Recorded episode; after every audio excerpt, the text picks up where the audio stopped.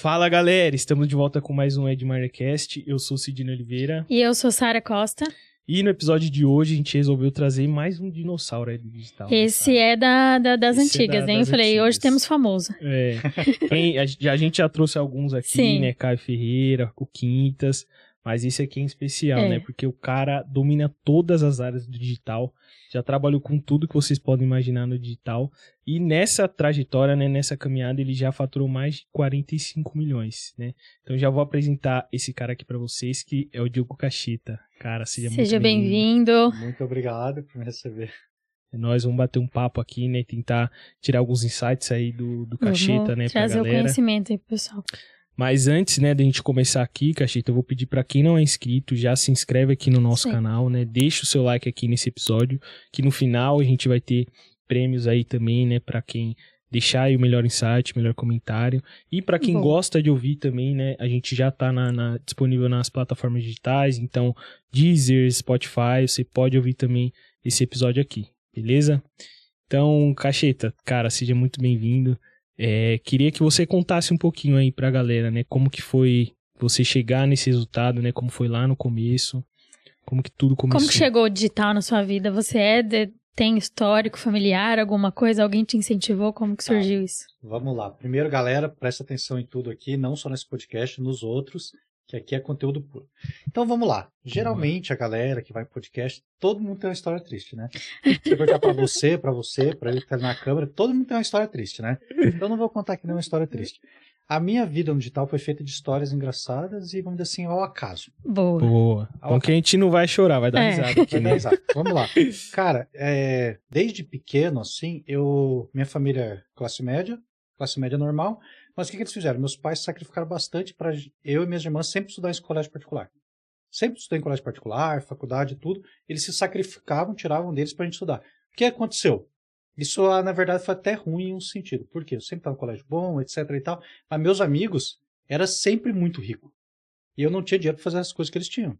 Eles iam pra Disney, pai trocava de carro todo ano, esse tipo de coisa. E eu não tinha dinheiro pra fazer as mesmas coisas que eles. Mas eu me virava pra tentar arrumar dinheiro. Tipo, acho que tinha 10 anos, eu vendia porquinho da Índia na escola, pra você ter ideia. Só pra tentar fazer dinheiro. Mas indo pro digital, como eu morava no Mato Grosso, né? Minhas irmãs, elas estavam estudando em Curitiba. Aí minha mãe chegou assim pra mim e falou assim: Cara, você quer estudar em Cuiabá? O melhor colégio que tem lá? Ou você quer morar em Curitiba? Daí, que nem eu falo, brincadeira, eu fazia cópia de tudo, sem nem saber o que era cópia. E daí eu comecei a pensar, né? Se eu tinha 14 anos. Daí minha mãe chegou e falou assim: Você quer ir ou você quer ficar? Daí eu cheguei e falei assim: Eu quero ir. Ela falou assim: Por que que você quer ir? Eu falei pra ela: Porque é o lugar mais longe possível daqui. Eu Nossa. saí e fui morar em Curitiba com as minhas irmãs. Chegando em Curitiba, eh, fiquei lá um tempo, estudava no Bom Jesus, que é um bom colégio em Curitiba. E o que aconteceu? Sempre andando com os amigos mais ricos. Entendeu? Porque não tinha o que fazer lá, né? E eu andando com essa galera. Aí tinha um amigo meu, como é que é o nome dele, cara? Nossa, nossa puxei da. Oliver, o nome dele. Oliver, um alemão, cara. Inteligente pra caramba. E daí a gente foi na casa dele e ele jogava um joguinho. Que era Age of Empires. Não sei se você conhece. Conheço, Age conheço. of eu nunca Empires é tipo assim, também. original de jogo de estratégia que gerou Warcraft, tudo lá, né? Uhum. E eu começava a ver ele jogando aquele negócio lá. Ah, interessante, hein? Filha da puta. Pode falar pra mim, né? Pode. Pode, E daí eu pode. ficava olhando aquilo e ele era muito rico, assim, e tal. E eu queria um computador. Naquela época ele tinha um Pentium, sei lá o que, turbinado, o melhor computador que existia, né? E eu mal e mal só tinha feito curso de informática na vida. Tinha quantos anos nessa época? 15 mais ou anos. 15 anos. Naquela época todo mundo fazia curso de informática, não é que nem hoje em dia. Você é uma criança de um ano já sabe Já mais. Já né? nasce sabendo nasce mexer. sabe, né? é, já sabe tudo. Aí o que aconteceu? Eu ficava olhando aquilo, daí comecei a encher o saco do meu pai, né? Não, daí é a cópia, né? Não, porque eu preciso de um computador, eu preciso de um computador para estudar melhor, que não sei o que. Não era pra isso, eu queria um computador para jogar. Aí eu ganhei, depois um usado, assim, naquela época o computador era coisa do demônio. né? Caríssimo, Caro né? pra caramba. Ganhei o Compaq Presário 100. Eu lembro até hoje isso daí. Pra você ter uma Nossa. ideia. a Era C- qual sistema? Era Ah, XP já? Não, já era XP já. Ah, Não, não, já era Windows 98 essa época. Nossa. Isso aí foi por Olha. 98, mais ou menos, essa época. Daí o que aconteceu? Pra você ter uma ideia, a CPU que você olha com o computador aqui, é aquela CPU, aquela torre normal, né? Uhum. Compact não era assim, era aquela torre assim embaixo, você coloca o monitor em cima. Sabe aquele vídeo lá do cara quebrando o computador lá? Aquele Sim, meme? sim. É, tipo aquele CPUzinho Nossa, deitado, assim, isso. né? Que vai o Que monitor tinha em aquele cima. disquetão assim e tal. Nossa. Aí ele pegou e me deu Caramba. aquilo, falando que queria estudar, que não sei o que, mas não queria estudar. Naquela época nem existia internet Queria direito. jogar aí já começando a internet no Brasil. Eu queria jogar de of Empires. Daí Eu consegui o CDzinho, comprei lá na, nos Paraguai, lá de Curitiba, Pirata. lá, pirata. instalei e comecei a jogar aquele negócio. E eu me identifiquei com aquilo, porque é puramente estratégia aquilo ali. Tipo, você tem que pensar o que o teu oponente vai fazer para dar alguma coisa. E eu fiquei bom naquele negócio, entendeu? Daí eu comecei a jogar aquilo, participei de vários campeonatos, várias coisas, né? Aí o que aconteceu? É, nessa época aí, tem um amigo meu, grande amigo meu, que ele jogou futebol profissional. Hoje em dia ele é muito bem sucedido no mercado imobiliário. Ele jogava futebol e daí ele tinha queria chegar em futebol profissional. Ele acabou Uhum. chegando no Atlético. Mas teve um mês lá que ele se machucou por algum motivo. Daí ele ficou um mês de molho em casa. E o que aconteceu naquela época? Todos os meus amigos me chamavam para ir no shopping, para ver as menininhas, para ir no cinema, aquelas coisas. E eu não, não, quero ficar aqui, ficar jogando, tipo nerd mesmo. Eu era bom naquilo. Bom, bom. Aí o que aconteceu? Ele chegou um dia na minha sala, que é a minha irmã, e eles falavam que o sofá tinha meu formato. Né? Aí eu só ficava deitado no sofá ou no computador. Aí ele foi lá, chegou no meu computador, começou a digitar e falou assim: Jogueira, que é como meus amigos da infância me chamavam. Jogueira, vamos ganhar dinheiro com esse negócio aí, né? Naquela época não existia Google, era KD. KD, vocês colocam no Google, você vê, era um, tipo um site de busca e tal. Mas era tipo, tinha busca, tinha as categorias e tal. Ele chegou lá e digitou, cara, do nada, velho, cara. Chegou e digitou assim: agora é o momento que ela vai rir, você já sabe da história. ela chegou e digitou assim: ele digitou lá, acompanhantes Curitiba. eu tinha 15 anos, ele tinha 16. Meu E Deus. daí eu falei, cara, o que que você tá digitando isso daí? Daí eu falei assim, não, ele olhou, abriu o site lá, tipo, naquela época era bem precário e tal, falou assim, se esses caras estão ganhando dinheiro com isso daí, a gente pode ganhar dinheiro com isso. Ele falou isso. Nossa. Do nada, e ele é bem Mas usou um exemplo bem. Não, mas é, ele usou bem o exemplo. Daí ele olhou lá e falou assim, é, Jogueira, você consegue fazer um site?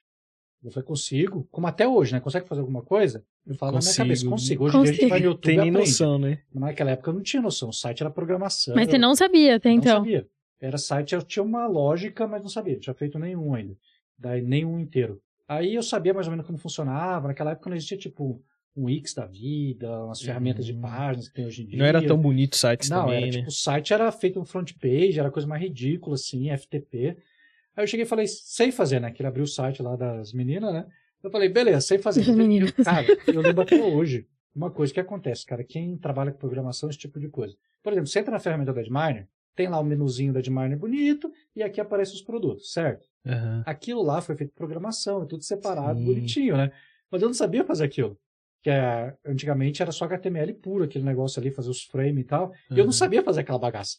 O que que eu fiz? Eu peguei uma imagem, eu consegui fazer um frame separando as duas, duas da tela, mas eu não sabia fazer as colunas lá dentro. O que que eu fiz? Eu fiz uma imagem para esse lado, tá no Paint, e fiz uma imagem para esse outro lado. Aí Nossa. colocava os links em cima das imagens, que eu não sabia fazer aquilo. Aí eu fiz o site. O Caramba. nome do site, eu lembro até hoje, que naquela época você não conseguia registrar um domínio, como é hoje. Tá? Uhum. Nem, não tinha nem dinheiro, e para você registrar um domínio no Brasil, você precisava de uma empresa aberta. Não é que nem você hoje abrir. Nossa, É, sério? Sim, não tinha como. Caramba. Tem que ser um CNPJ, passar por uma verificação, era um rolo do caramba. Aí eu digitei o domínio lá, pode até procurar no Web Archive, que esse site tá lá até hoje. wordsex.tux.nu que era um Nossa. domínio gratuito, assim, tipo, ridículo, entendeu? Eu peguei e fiz Caramba. esse site. Beleza, foi lá, colocamos lá, tipo, uma. Como que eu disse, uma maneira bonita? Naquela época, né? Aquelas coisas fake lá. Deu uma enchidinha no site pra parecer que a gente é cliente, né? Ele é dois pivete, cara, 15, 16 anos, né? Nossa. A gente só queria dinheiro. Qual que era o nosso plano de negócio? Quem tem que saber? Era cobrar 10 reais de cada cliente para ela deixar lá O contato dela, a foto. anunciando durante o mês, né? Ah. Beleza? Tem que cuidar das palavras, né? Caramba. Aí, beleza, a gente colocou essas meninas, essas meninas, essas clientes lá, né? Colocou Um lá nicho bem peculiar, né? nicho muito É. peculiar. Como falaram aí no outro podcast que eu fiz, que eu comecei com entretenimento adulto. É, É, não deixa de de forma ser, né? bonita, né? De forma bonita. Daí eu peguei, daí a gente chegou, esse meu amigo mesmo, daí ele pegou e falou, como que a gente vai achar cliente? Daí tem a Gazeta do Povo, que é um jornal gigante lá no Paraná, que antigamente era um jornal impresso. Hoje em dia é só online, se eu não me engano. Aí ele pegou aquilo lá, e aquele monte de anúncio dessas possíveis clientes. Um possível prospect ali, sabe? Uhum. Daí o que a gente fez? Vamos ligar para essas meninas. Mas nessa época eu tinha uma voz de taquara rachada, ele A gente ligava, cara, ninguém dava moral pra gente. Dava moral. A gente falava, tentava, sabe aquela época de puberdade, tá indo e vindo a voz, assim? Aham. Beleza, fizemos isso aí durante algumas semanas, não deu certo. Tava prospectando cliente Tava ali. prospectando. Os, cliente, não os leads não. Os leads É. não- Tava frio. Os leads eram qualificados, porém o tráfego tava um tráfego sujo. Tava ruim, tava ruim. Daí a gente chegou, viu que não dava certo isso daí. Aí o que aconteceu? A gente pegou o pessoal lá de Curitiba, até conhece eu falar os nomes aqui, Moonlight, Lido, todas as casas que tem lá, né? A gente foi tentar entrar nessas casas para falar direto com o cliente. Mas ninguém Nossa deixava a gente entrar. senhora. E ele tem dois metros de altura, zagueiro, assim, 1,90m, 2 metros de altura. Aí isso foi ideia dele também. Daí ele pegou, voltou na casa dele, depois de um tempo, e pegou um terno lá, que eu não sei se era de casamento, de funeral, alguma Nossa, coisa. pra tentar entrar. Ele colocou o terno, com a pastinha debaixo do braço, Não acredito. mas eu era o problema, né? Porque eu era baixinho. Daí o que aconteceu? Eu ficava lá fora esperando, não tinha nem celular pra ficar mexendo, eu ficava só esperando lá fora, né? E ele foi lá entrar, ele conseguiu entrar em várias. Mas não conseguia fechar, né? Porque acho que o plano do negócio não tava bom, mas ele conseguiu entrar em várias. Aham. Daí a gente pegou, voltou, né? Tava quase acabando o tempo dele de recuperação. Daí a gente pegou, voltou pra casa pro tentar a mesma estratégia primeira, mas melhorando o funil de vendas, né? Fez. A gente aprendeu com não sei quem, não tinha YouTube naquela época, você pegasse um pano, enchesse de gelo dentro e batesse assim até virar tipo um pó, você colocava assim na frente da boca e a voz dava uma engrossada. Nossa! A gente aprendeu com sei Eu quem, não isso aí não lembro. A gente começou a ligar para as mesmas clientes, mesma prospecção que a gente fez antes e tal. E elas falavam com a gente. Daí a gente acabou fechando ali uma. Gente. Posso não alongar Caramba. muito a história, que só essa história que daria mais um podcast. né? Dá pra fazer um filme com essa história. Fechando uma, né? O que aconteceu com essa menina? Ela falou, beleza, tudo bem e tal. Fechou com a guria. E daí ela chegou e falou assim, tá, mas e as fotos? Vocês vêm aqui tirar as fotos? E Vixe. daí a gente, puta, velho, essa parte eu não tinha pensado. Cara, não sei como eu pensei isso aí na hora. Eu falei assim, não, porque nós somos uma empresa de São Paulo e tal, que se a gente ter que ir até o teu domicílio, vai ficar muito caro, que não sei o quê. Expliquei pra ela um monte de coisa. Não, ela, beleza, a gente tira as fotos. E naquela época não existia, tipo, a plataforma, que nem vocês, etc e tal, pra mandar comprovante de pagamento, nem nada. Você faz uma Uhum. venda de miner hoje, você sabe na hora no teu e-mail, na tua Uhum. plataforma. Lá não. E daí o que aconteceu? Tinha que tirar uma foto ou escanear o comprovante e mandar por e-mail. Naquela época, acho que nem existe mais, era zip e-mail. Tá? Era um, tipo, um e-mail bem forte naquela época. Aí ela pegou e mandou, era pra ela e pra amiga dela, né, que morava na mesma casa, mandou a foto e mandou os 10 reais com o comprovante ali de pagamento. Daí sabe o que aconteceu? A gente abandonou o negócio. Por quê? Vamos dizer assim que a cliente não era qualificada, entendeu? A gente pegou, já fez reembolso e acabou o negócio. Não ia isso- rolar, não ia Isso daí foi o primeiro negócio. Aí o segundo tem a ver com os jogos, né? Como eu jogava, o que aconteceu? Naquela época, para você conversar com a galera e tal, era Mirk que usava. Mirk é tipo um Uhum. programinha de chat, né? Aí eu queria entrar num clã muito top lá, que era o Fox na época. Os maiores clãs do Brasil, assim, bem famoso naquela época, era o Fox e o TBE. Eu acabei entrando no TBE depois, mas eu queria entrar no Fox, mas ninguém me dava moral. Aí o que, que eu fiz? Eu já sabia fazer o site, daí eu criei um site, que era é, TDW, que era The Darkner Warriors. Inventei esse nome assim, não sei porquê, acho que foi algum filme que eu vi alguma coisa. E o que aconteceu? Eu coloquei lá, fiz o site bonitinho, já melhor do que aquele primeiro que eu tinha feito, tinha aprendido várias coisas ali, só apre- aprendendo o site. Mas ali eu não tinha motivo de dinheiro ali. Eu queria simplesmente estar no clã top, é bem ego mesmo, eu queria estar no clã top, porque naquela época que é diferente do mercado de games hoje em dia, entendeu? Naquela Uhum. época era um negócio bem mais seleto. E era até difícil jogar por causa de preço, esse tipo de coisa. Aí eu fui lá e criei um site bem bonitinho, toda vez que eu ia parte, todo marronzinho, com os bichinhos, gifzinho. Naquela época GIF bombava, tá? Aham. Zezinho pra caramba, quem me conhece, sabe? Aquela página feia, assim, ridículo. Eu coloquei lá 20 jogadores. Desses 20 jogadores, o primeiro era eu, que era TDW Mr. Press. Era o meu nick na época que eu jogava. E daí tinha 19 pessoas embaixo. Daí eu falei assim, cara, como é que eu vou arrumar gente pra jogar comigo, né?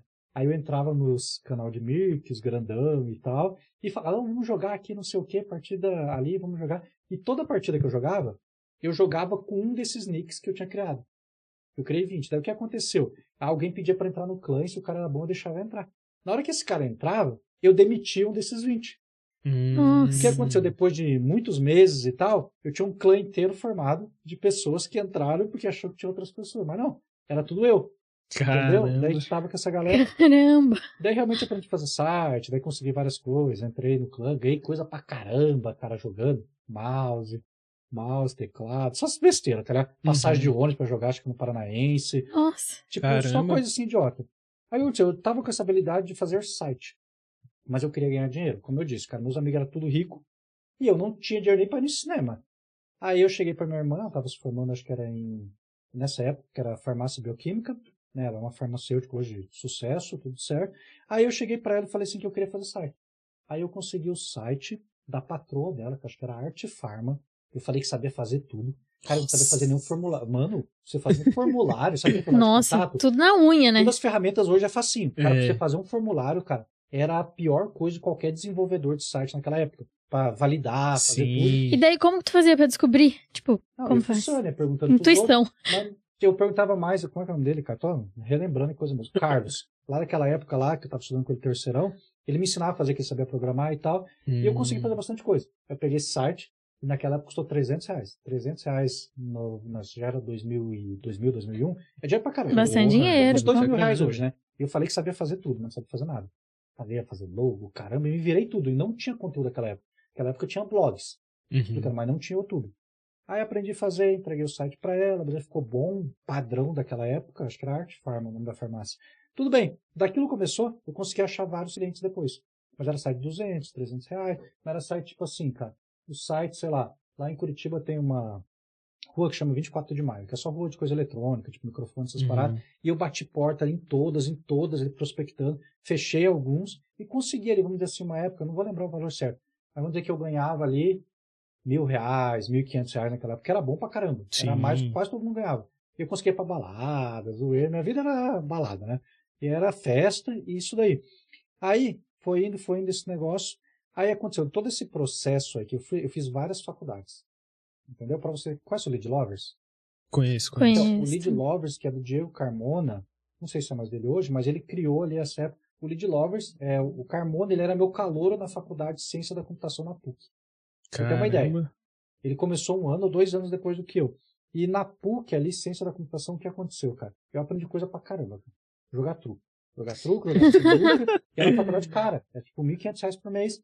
O que aconteceu? Eu saí de... Tava fazendo Ciência da Computação, aí eu não tava curtindo mais aquilo, tava chato, eu caí na doce ilusão que quem ia mexer com Ciência da Computação ia mexer com computador. Isso é a maior mentira do mundo. Você aprende a programar. É. Só. Tá? E daí eu tava com essa doce ilusão e quis sair, mas eu fiquei, pô, é, procrastinando essa decisão de sair fora, né? Eu era moleque. E minha mãe pagando lá pra mim, meu pai pagando. Eu falei, vou sair fora. Não é bom pra mim.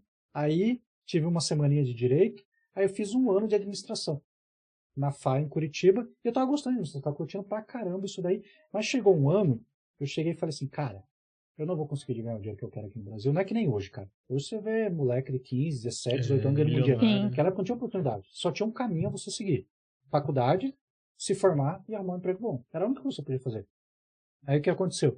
Eu fiquei esse ano ali fazendo administração, curti pra caramba, me diverti. Tinha ali a minha agência de site, que tinha um monte de funcionário, que era tudo eu, né? O site era tudo eu, que nem eu fiz Era lá. eu presa, né? A mesma estratégia do clã lá eu fiz, mas eu queria sair fora. Aí eu cheguei pra minha mãe, né? E falei desse jeito assim pra minha mãe, ó, cópia, cara. Falei assim, Então, mãe, não sei o quê. Eu fiz inglês minha vida inteira no Brasil. Eu Já falava inglês há muitos anos, né? Mas Uhum. faltava conversação.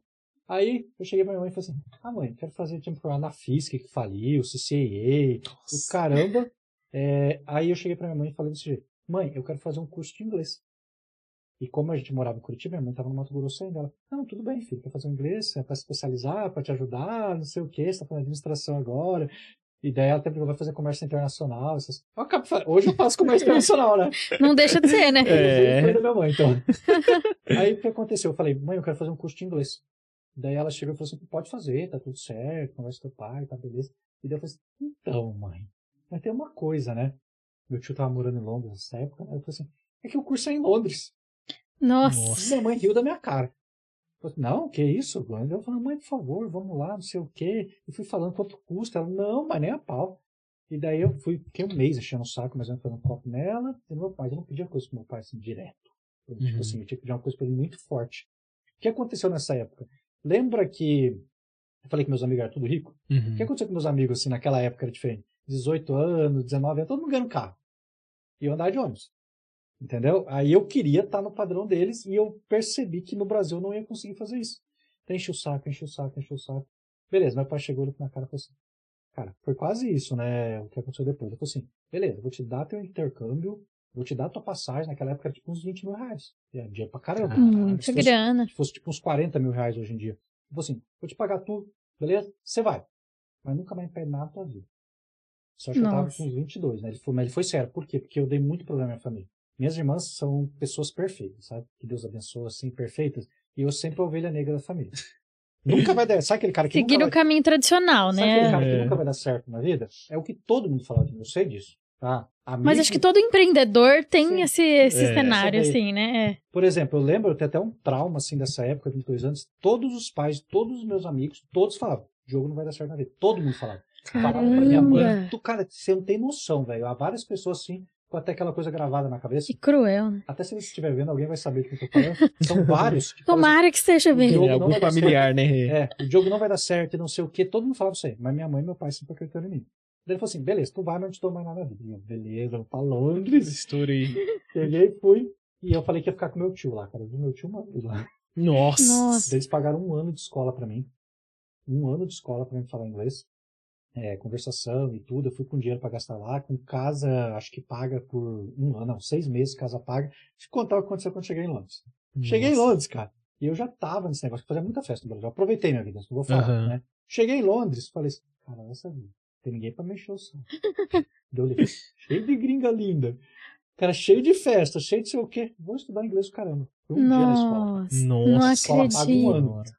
Daí eu já saí da escola e tal. Fui, cara, trabalhei em todos os negócios que você imaginar, tipo McDonald's, Subway, limpei privada. E seus pais nem souberam disso. Não, eles sabiam que eu tava trabalhando, correndo atrás, né? Cara, Uhum. fiz muita correria em Londres, mas tipo, limpei privada, essas paradas bem emprego de brasileiro que vai pra fora, né? Aham. Mas eu queria, ganhei dinheiro pra caramba em Londres, aí torrei tudo. Voltei com uma Nossa. mão uma na frente uma mão atrás, 10 anos depois. Mas eu vou contar a história. Daí o que aconteceu? Minha vida ali, eu fazendo site, eu consegui alguns clientes e tal do Brasil, eu conseguia fazer site lá, mas não dava dinheiro. Por exemplo, cobrava um site de 500 reais, chegava lá em Libra, 100 É. Libras. 100 Libras não dá pra nada. Aí, o que aconteceu? Trabalhei nesses empregos subhumanos, essas coisas. Eu poderia contar a história triste, mas não vou. Tá? Daí, chegando lá, tem um amigo meu, Jonas, né? A gente morava numa casa, daí eu falei assim, Jonas, tem um monte de festa legal acontecendo, mas a gente não consegue porque a gente não tem dinheiro. A gente não conseguia porque não tinha dinheiro. E quando você sai em Londres, não sei se até hoje você deve ser, você sai das festas, te dá um monte de flyer. Beleza? Por exemplo, que nem você vai num evento de marketing digital, você sai, daí começa a galera de miner, cartipando, não sei o que, dá um monte de flyer pra entrar na cabeça das pessoas. E Uhum. você sair em Londres era assim. Mas eles vinham com um saquinho, assim. Quem é daquela época lembra. Um saco tinha uns 30 flyers dentro. Aí Eu cheguei pro meu amigo, pro Jonas, e falei assim: Cara, e se a gente fizer um site e colocar esses flyers dentro do site para as pessoas verem as festas que vão rolar? Porque não é que nem hoje que tem site eventos, essas coisas. Sim. Eu pensei, interessante isso daí. Eu e criei o site, psyinvasion.com. Pode ver lá no Web Archive, tá lá também. A gente começou a colocar lá os flyers. Beleza, beleza. E daí, isso aí foi até o Jonas que falou assim, tá, o que, que a gente quer mais? A gente já tava entrando nas festas de graça. Porque as pessoas davam, é, deixavam de entrar de graça, sei lá, por dó, alguma coisa, pra gente colocar o flyer deles lá. A gente acabou virando um site bem grande. Era o segundo maior desse nicho de festas ali em Londres. Aí daí a gente Caramba. conversando e tal, cara, dois moleques solteiros da zoeira, o que, que a gente quer? A gente quer conhecer a mulherada, todo esse tipo de coisa, as gringas e tudo. E daí, não sei se foi ele que deu essa ideia, foi o Felipe, não lembro na época. Daí falou assim: vamos começar a tirar foto das meninas e colocar no site. Tava começando essa época de sites de fotos aí e tal. Isso aí foi em Uhum. 2000 e... Foi 2005. Foi 2005 isso daí. Daí, beleza, a gente começou, daí a gente arrumou lá, não sei onde a gente arrumou, sabe aquela Cybershot, aquela câmera da Sony? Câmerazinha. Hum, É, ele é assim, sabe? Então, vocês são velhos também. Começou. É.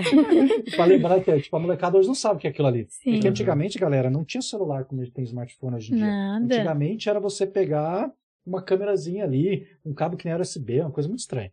Daí a gente pegou aquilo lá, começou a ir pras baladas, e sem pretensão nem nada, começou a tirar foto das mulheres e tal, mas a gente foi esperto, a gente tirava foto das mulheres mais famosinhas, mais top ali do, do coisa, e começou a bombar aquilo. Por quê, cara? O que aconteceu?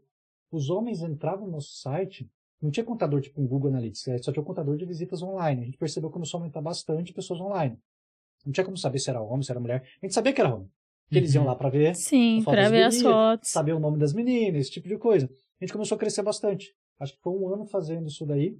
Aí a gente resolveu é, fazer uma festa, fazer uma festa, né, pra...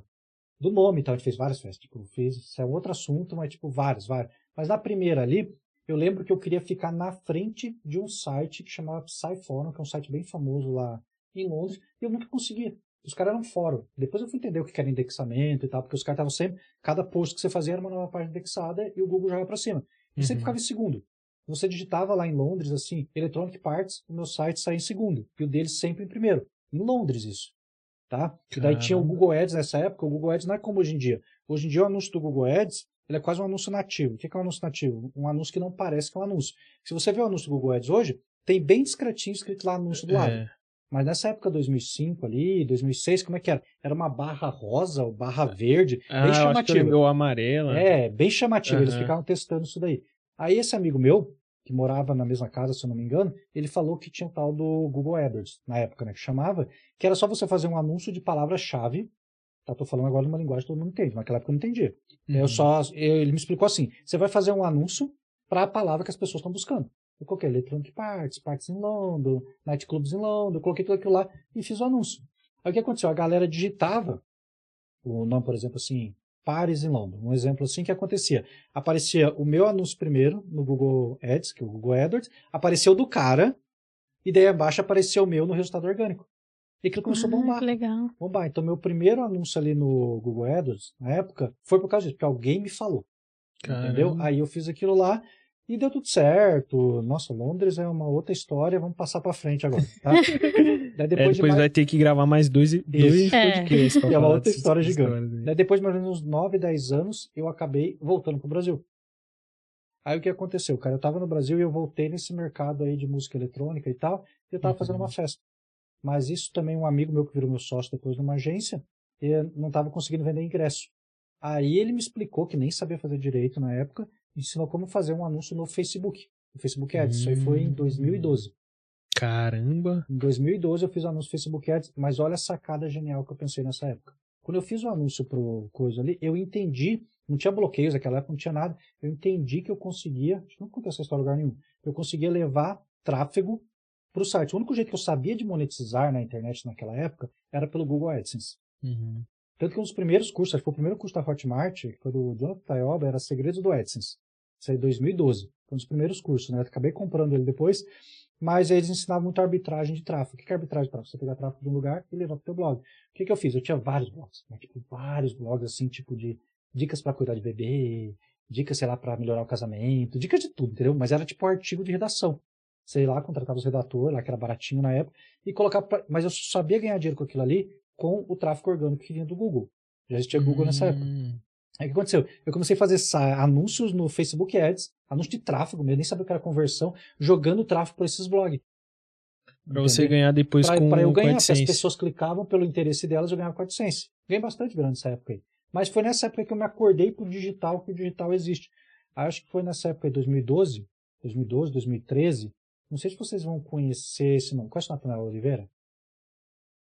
Hum. Natanael Oliveira é um cara bem dinossauro, Martita. Bem, bem, bem dinossauro. Ah, ele é de copy, né? É de copy. fez sei, sei quem é. Nossa, também. ele é gigante. Então, o que aconteceu? Eu fui num evento dele, foi acho que foi em 2012 em Fortaleza, que esse meu sócio, que era o Fernando na agência Marketing Digital, fui num evento dele lá, que era junto com o Quartel Digital, que é a Neoari, depois. A Neoari é que lançava o Paulo Vieira, e o Galdino era o dono da Neoari, que é o sócio Paulo Vieira hoje em dia. Aí eu fui nesse evento e conheci o Natanael lá e tal, só nem troquei ideia com ele, mas conheci ele como pessoa de marketing digital. Ele falava de SEO naquela época. Explicava aquela história que ele vendia plano de internet e tal. Uhum. Acho que era alguma coisa assim. Aí eu conheci ele lá. Mas nessa época eu conheci ele, aí eu conheci o Fernando Galdino, que é o sócio do Paulo Vieira, e. Não, o Fernando e o Galdino, que é sócio do Paulo Vieira. Conheci eles lá e eu comecei a entrar numa onda de ir em evento de marketing digital. Cara, eu vou em evento de marketing digital desde 2012. Tipo, Afiliado Brasil 2013, 2014, todos os eventos, primeiro evento da Fórmula Lançamento, todos. Tipo, 10 anos indo em evento. Caramba. Tirando isso aí do- dos últimos acontecimentos aí. Acho que não podem falar essa palavra aqui, né? Vai que desmonetiza o que eu vi. Aí fiquei toda essa época ali. O que aconteceu, cara? Eu comecei ali e eu percebi que existia uma demanda por curso online naquela época. Eu já sabia anunciar no Facebook Ads de, do meu jeitinho ali. Cara, naquela época só uma pessoa falava de Facebook Ads no Brasil. Camila Porto. Ninguém mais. Era um ou outro que falava uma coisinha ou outra. Era a Camila Porto. Era a top do mercado nessa época. E daí aconteceu. Eu comecei a ter resultado no Facebook Ads como afiliado. Vendendo Hum. curso de concurso público. Tipo, página nativa. Aprendi a fazer essa época, 2012. Tipo, a pessoa falando, passei no concurso, que não sei o quê. As pessoas clicavam por curiosidade. E foi bem aquela época no Brasil que teve aqueles boom de concurso público, que deu aquele boom das commodities, sabe? Que tava vendendo açúcar pra caralho, Uhum. essas coisas aí. Por isso que o Brasil cresceu bastante naquela época. O Brasil cresceu porque o povo tava com dinheiro, porque deu boom em todas as exportações do Brasil. Aí o que aconteceu? Tava tendo muito concurso público.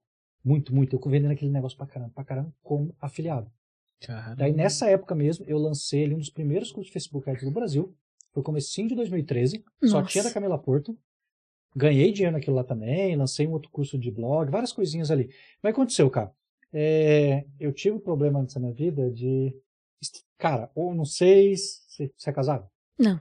Você é casado? sou- Cara, tem um problema, você vai esperar. Cara, homem solteiro, cara, é complicado, né? é. E daí eu comecei a ver lá Hotmart, tava nos eventos, e eu tava ganhando ali 10, 15 mil reais por mês, Nossa. às vezes 20, quando dava um mês bom. Mas não fazia porra nenhuma, eu só subia nas campanhas, olhava pras campanhas de manhã e ia curtir o resto do dia. Nossa. Naquela época, cara, não tinha concorrência, cara. Tipo, que você vendia e-book. Que a galera fala que PLR nasceu agora. Da onde, cara? PLR nasceu faz Tem 20, muito tempo, É. né? 20 anos nos Estados Unidos e na Hotmart começou com o mercado de PLR. É simplesmente a galera pegando e-books por aí e tal, e não tinha tanto preconceito. Hoje em dia, cara, uma pessoa que não vai comprar um e-book, vai ver um VSL ali, que é aquela, aquele videozinho, ela já fica um pouco atrás da orelha. Mas naquela época, VSL era só o que vendia, era VSL naquela época. Aí, beleza, e fui vendendo, fazendo dinheiro, fazendo dinheiro. Cara, aí eu comecei a fazer várias cagadas no digital. O que aconteceu? Eu tava vendendo muito como afiliado, muito como afiliado, aí eu Sabe aquela frase que te fala você tem que aprender a dizer não? Eu demorei a aprender a dizer não. Aí esses mesmos amigos meus, o Fernando e o Galdino, eles tinham a agência Neuari. E eles estavam muito bem. Você tem uma ideia, para entrar na agência deles naquela época é diferente. Era 100 pau para entrar. E mais 30% de Caramba. coprodução. Cara, eles lançaram grandes players do mercado aí, que não vou falar aqui. Grandes, gigantes. Entendeu? Paulo Vieira é o maior. E daí era 100 pau para entrar e 30% de coprodução. Aí eu acho que foi o Fernando, não foi o Galdino, acho que foi o Fernando que falou assim para mim. Cacheta, eu já era cacheta, não era mais Diogueira, sério.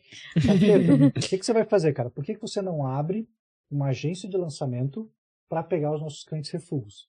Refugos eram os clientes que eles não queriam. porque Que eles todo, não queriam. todo mundo ia atrás deles. Ah, Aí o que aconteceu? Eu fiz grandes amigos daquela época que vem, mas eu acabei pegando clientes refugos deles tive um sucesso com a gente de lançamento. Entendeu? Mas, Tipo Alberto Solon, Felipe Marques, uma galera ali, Ana Tex, cara, uma galera veio daquela época ali, 2014. Mas daí eu e meu sócio na época, Alessandro, nós fizemos uma coisa errada. Nós nos iludimos com dinheiro. O que eu quero dizer com isso? Cara, a nossa agência para entrar não era 100 mil para entrar. Era 50 mil para entrar e 30% com produção. Caramba. E por que, que as pessoas ass- assinavam com a gente? Porque eu me conhecia, eu já estava no mercado fazia tempo nessa época, né? Aí os caras da Neuari falavam também e a gente fechava com a galera. Mas qual que foi o problema, cara? A gente deu resultado para muita gente. Mas para outra a gente acabou não dando resultado. Por quê? Que é um problema que muita gente faz hoje. Assina um monte de coprodução e não gera resultado para a galera. O que aconteceu, cara? Como o mercado estava em franca evolução naquela época ali, o que, que a gente pensava? Tudo que lançar vai dar certo. Porque tem público para aquilo ali. Hum. Mas não tinha a Não é noção que a gente assim. tem hoje. O que, que a gente fez, cara? A gente ali em um ano ali, cara, fez mais ou menos um milhão de reais só em FI. Isso aí foi em 2000, Caraca. foi em 2014. Fora o 2015. faturamento dos Fora fundos. a coprodução. Por exemplo, o que que é FI ali? Vamos dizer, a gente fechou 20 clientes a 50 mil reais. Qual que é o problema? Desses 20 que a gente fechou, vamos dizer, 15 tinham alguma coisa para ensinar algum curso bom. Mas a gente acabou eh, pegando muito curso, por exemplo, assim. Adest- Não, não é um exemplo ridículo, mas só para você entender. Adestramento de pulga. Ah, cara, eu sou especialista em adestramento de pulga, vamos vender. Ô, vamos vender esse negócio, cara. Mas, Vocês venderam um curso? Não, Ah, só tá. um exemplo. Aí Como assim? Parece. ele, ele ia pagar 50 mil Eu ia entrar. né? pagar, eu ia pagar. Passa aí, passa o Pix aí. aí, cara, o que aconteceu? A gente pegou, acabou pegando os clientes que. E isso é uma verdade muito grande no mercado, principalmente o gestor de tráfego vai, me- vai. Pode comentar aí abaixo se você concorda com isso daí. Cara, quando você tem clientes, o cliente que te paga mais, o cliente que te dá mais dinheiro, é o cliente que vai te dar menos trabalho, que vai menos te encher o saco. Sim. Veja o gestor de tráfego, cara. Aquele cliente que te paga 10 mil reais por mês, agora o que te paga 10 mil e o que te paga mil, o que te paga 500. O que te paga 500 vai te encher o saco, vai te acordar É. de noite, vai o caramba. O que tá 10 mil, não. Então o que aconteceu, cara? Os clientes que estavam gerando resultado, tudo feliz, tudo certo. Mas o que a gente não estava gerando, ainda bem que a gente tinha no contrato, tal, que a gente não era responsável, beleza, que a pessoa que queria lançar, a gente falava. resultado, né? Cara, talvez seja difícil lançar isso, mas é possível. A gente fechava, entendeu? Mas não Aham. conseguia gerar resultado, entendeu? Porque eram coisas muito complicadas para época. É como, por exemplo, se o cara quisesse falar de Bitcoin em 2012. Uns cursos Uhum. nesse estilo aí. Sim. Beleza, cara, a gente lançamento funcionou, cara, mas eu não gosto de uma parada. Eu já prestei serviço demais na minha vida, não muito mesmo, mas eu não gosto de prestação de serviço. Que é, o, por exemplo, que os gestores fazem, esse tipo de coisa. Por quê? Porque você fica com um monte de chefe na tua cabeça. Eu tenho uma equipe grande hoje, mas é tudo responsável pelos meus negócios. Meus negócios, com os meus sócios e tal. Eu não presto serviço para outras pessoas. Tanto que eu sou o cara que mais indico o cliente para gestão de tráfego, desenvolvimento, essas coisas, porque eu não pego esse tipo de coisa nem a pau, porque eu não quero ninguém mexendo no saco. Aí foi ali, 2014, 2015, aí começou, vamos dizer assim, até o lado underground do marketing digital. Eu falo que é onde vem a minha escola mesmo. Eu tenho um amigo, que ele é o Richard, tá? Ele não tá tão forte no mercado hoje, de- aparecendo pra galera, mas é a pessoa que eu conheço que mais sabia mexer em Facebook Ads naquela época. Ele era uma das poucas pessoas que eu conseguia discutir sobre Facebook Ads e dar boa, entendeu? Porque a maioria não sabia nada naquela época. E ele era muito bom, muito bom. E o foco do Richard, ele era afiliado, top afiliado de vários produtos. E eu tava com a agência de lançamento. Mas qual foi o problema, cara? A gente fechou muita grana na agência de lançamento, mas eu não tinha a felicidade que eu tinha na época que eu ganhava 20 mil reais como afiliado. Eu só vendia para a campanha e curtia o resto do dia. Ia Uhum. viajar, esse tipo de coisa. A de lançamento é estressante. Daí eu tive a Começa a ter dor de cabeça ali, Dor né? de cabeça- cliente. dor de cabeça total ali. Aí o que que aconteceu, cara? O Richard chegou pra mim, ele ficou me enchendo o saco, literalmente, porque ele queria ser afiliado de um encapsulado, que foi o encapsulado mais vendido do Brasil, um dos, né? E ele me encheu o saco, eu falei, não, Isso em não. 2015. 2015, isso daí. Caramba, você já tinha Nossa. trabalhado com, como afiliado, Com, vendeu com PLR. tudo já. Antes dos gurus de agora aí, já vendia PLR, fez lançamento. Isso aí, mas tem mais uma parte de lançamento ainda pra frente. Me lembra depois de falar, tá? Beleza. Que é, tem a ver com o Pyong, que aconteceu depois. Aí o que aconteceu, cara? Ele chegou ficou mexendo o saco, eu falei, beleza, cara, tá, tá, tá, tá mexendo o saco, é amigo meu, saía comigo, é. era um dos- um dos meus melhores amigos na época de solteiro. Depois eu namorei, ele namorou também, entendeu? Daí a gente parou, casou, mas nós era muito brother de, de festa. Daí o que aconteceu? É, ele falou, vamos fazer vender esse produto, tá tudo certo aqui, eu conheço o produtor, bababá, não sei o quê. Pra você ter uma ideia, o produtor é o, é o Zanetti. O Zanetti é o dono da Count Fox e da Perfect Hum, Pay. Olha como sim. o mundo se conecta. Tá? Daí ele chegou, não tem esse produto aqui, tudo bem. Cara, eu lembro até hoje. Cara, ele tá lá no Facebook dele, mandou esse print pra mim. Ele chegou pro Zanetti e falou assim: Ó, o Cacheta vai trabalhar comigo. E o Zanetti mandou, tá lá no Facebook e falou assim: agora você vai entrar no lado underground da força. O Zanetti falando em 2015, né? Porque o Zanetti, eu conheci ele há muito tempo, cara. A gente era do grupo do Conrado Adolfo do Milhão, que era um grupo que tinha um projeto em 2013. Aí, cara, a gente começou a vender aquele negócio. E pro meu espanto, eu achei que não ia vender. Mas em questão de três meses, a gente vendeu pros caras quase 3 milhões de reais, 2 milhões e meio de reais. Caramba. E a nossa Caramba. comissão é uns 40%. Nossa. Cara, eu, comi, eu ganhei- nunca ganhei tanto dinheiro em tão pouco tempo no digital. Mas dinheiro mesmo, assim, tipo, você, você fala, cara, que monte de dinheiro que eu vou fazer com isso. Se eu olhar assim de comissão, assim, dividindo com o Richard, assim, sei lá, sei lá, de comissão, quase um milhão de reais. Pra época, né? Era Vai, muita Daí Você grana. pegava um milhão de reais, dividia para dois, 500 mil para cada. Entendeu? Daí você tirava o tráfego ali, que era muito barato naquela época, sobrava ali tipo do 300 mil reais para cada. Agora imagine, três meses, pagando tudo, pagando comissão do produtor, 300 mil reais, cara, como afiliado. Tipo, era uma coisa absurda. Não sei se era isso falando, mas era bem perto disso daí. E beleza, a gente anunciando, anunciando e tal.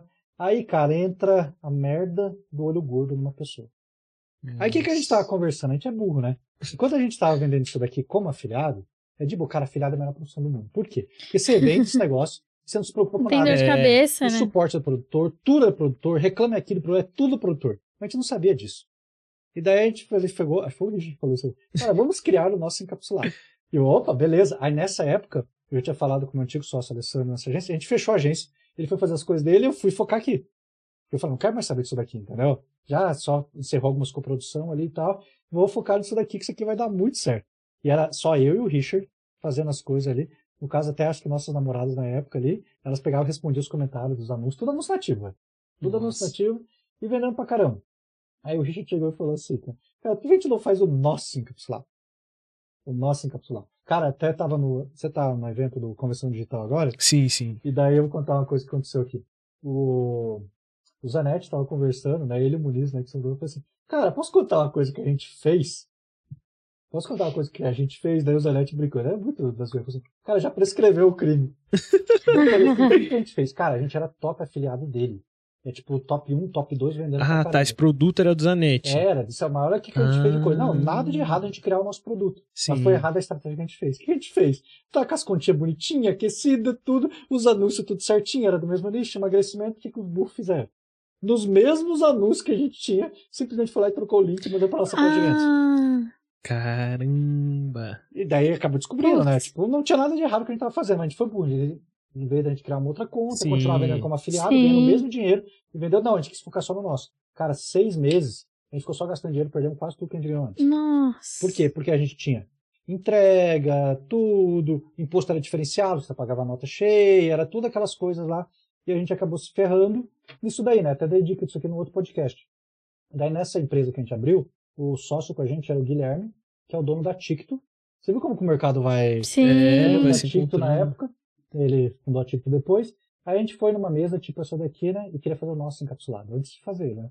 Fazer o nosso encapsulado, né? O rótulo bonito, a nossa fórmula tem que ser melhor, porque o nosso pote era bem caro, não sei o quê. Mas daí veio um cara que era tipo. o cara era um dropshipper, tipo, pensando assim pela lógica, né? Por Uhum. quê? Ele falava, não, tá aqui, tá aqui o meu preço. Eu lembro que ele falou, acho que era 15 reais o pote com ele, mas na verdade o pote era 9 reais com outra pessoa atrás dele. Tipo, ia fazer a ponte, né? Eu não sei o que o cara quis fazer. Não sei mesmo, cara. O cara tá é, meio esquisitão falando, né? Ele começou a falar no telefone, acho que foi no banheiro, não sei o que, foi parado assim. Aí nós estamos sentados na mesa aqui, daí nós estamos parados aqui, começa a passar os potes aqui de boa, né? E daí o Gui começa a pegar, ele todo arrumadinho, playboyzinho, né? Aquela época dele começa a pegar um pote, tá? Pega outro pote, tá? Pega outro pote, tá? E vai tirando aquelas fotos tudo. E a gente pensou ali, o Richard, né? tá, Deve ser para pegar os rótulos, coisa, fazer outro lugar, né? E daí acabou a reunião. Não fechamos com o cara, porque o cara era muito caro. Daí chegou no carro e ele falou uma parada tipo assim. E a gente, o que nós vamos fazer? Dele, deixa com o pai. Ele pegou o celular dele, começou a olhar assim. Cara, e por lei, se eu pegar essa garrafinha aqui, por lei aqui, tem o CNPJ do fabricante. Pode não ser a Nestlé, acho que isso aqui é Nestlé, né? Pode não ser, mas tem o fabricante por trás.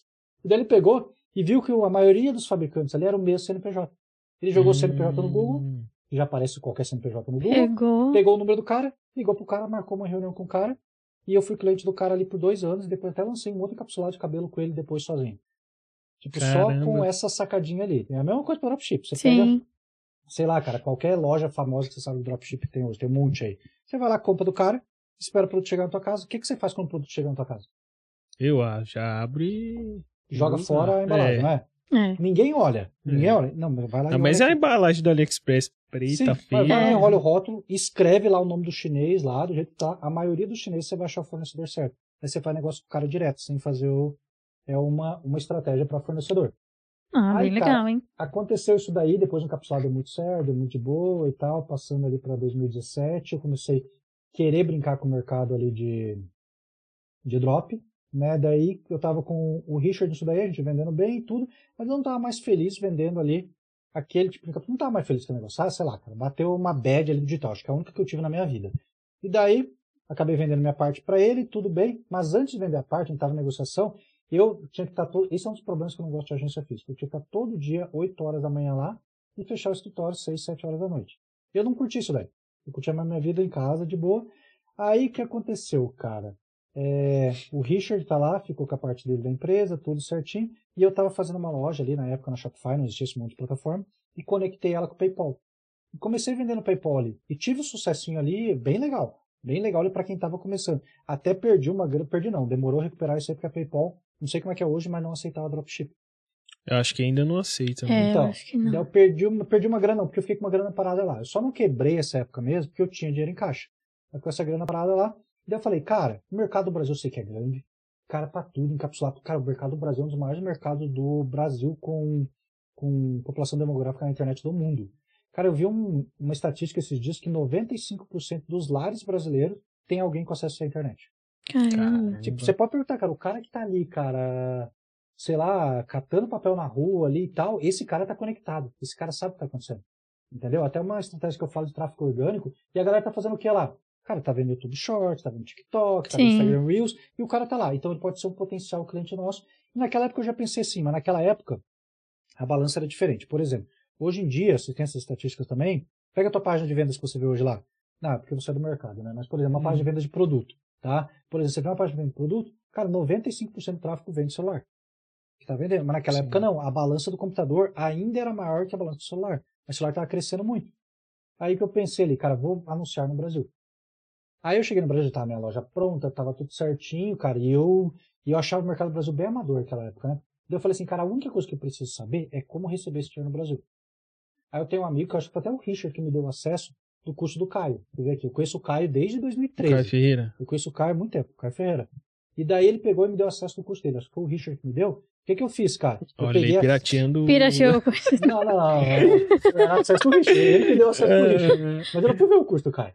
Já tava tudo certinho, loja, produto validado, tudo. Eu peguei e fui direto na aula no link que eu perguntei qual que era, ensinando como fazer a integração no Mercado Pago, porque eu não sabia.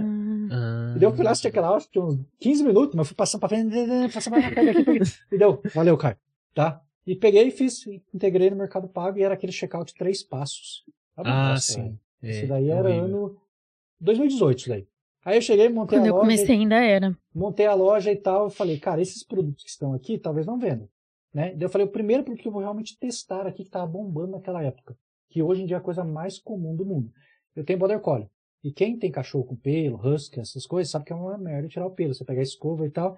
Aí aquela escovinha, sabe aquela luva que você coloca? Sim, que gruda o pelo. Que é a coisa mais ridícula do mundo hoje em dia, mas naquela época não era. Daí eu peguei e fiz aquilo lá, fiz um anúncio aqui lá, anúncio nativão, uma pessoa recomendando aquele produto e tal. E tasquei de vender aquele negócio, cara. Mesmo aquele checkout ruim de três passos, a vantagem é que não tinha muita concorrência. As pessoas compravam. E ainda mais que era Uhum. uma coisa bem novidade. Vendi pra caramba, vendi pra caramba. Aí eu caí numa cagada, que eu até tenho um vídeo no YouTube falando, um dos principais erros que eu tive no dropship foi isso.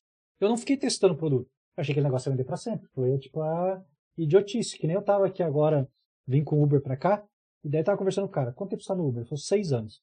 E daí ele chegou e falou assim pra ele, ele pegou toda aquela época de ouro, 2018, 2019 e tudo, e ele falou assim, cara, eu tava fazendo planos, tava fazendo dívidas, fazendo um monte de coisa, porque isso daqui era uma coisa estável pra mim.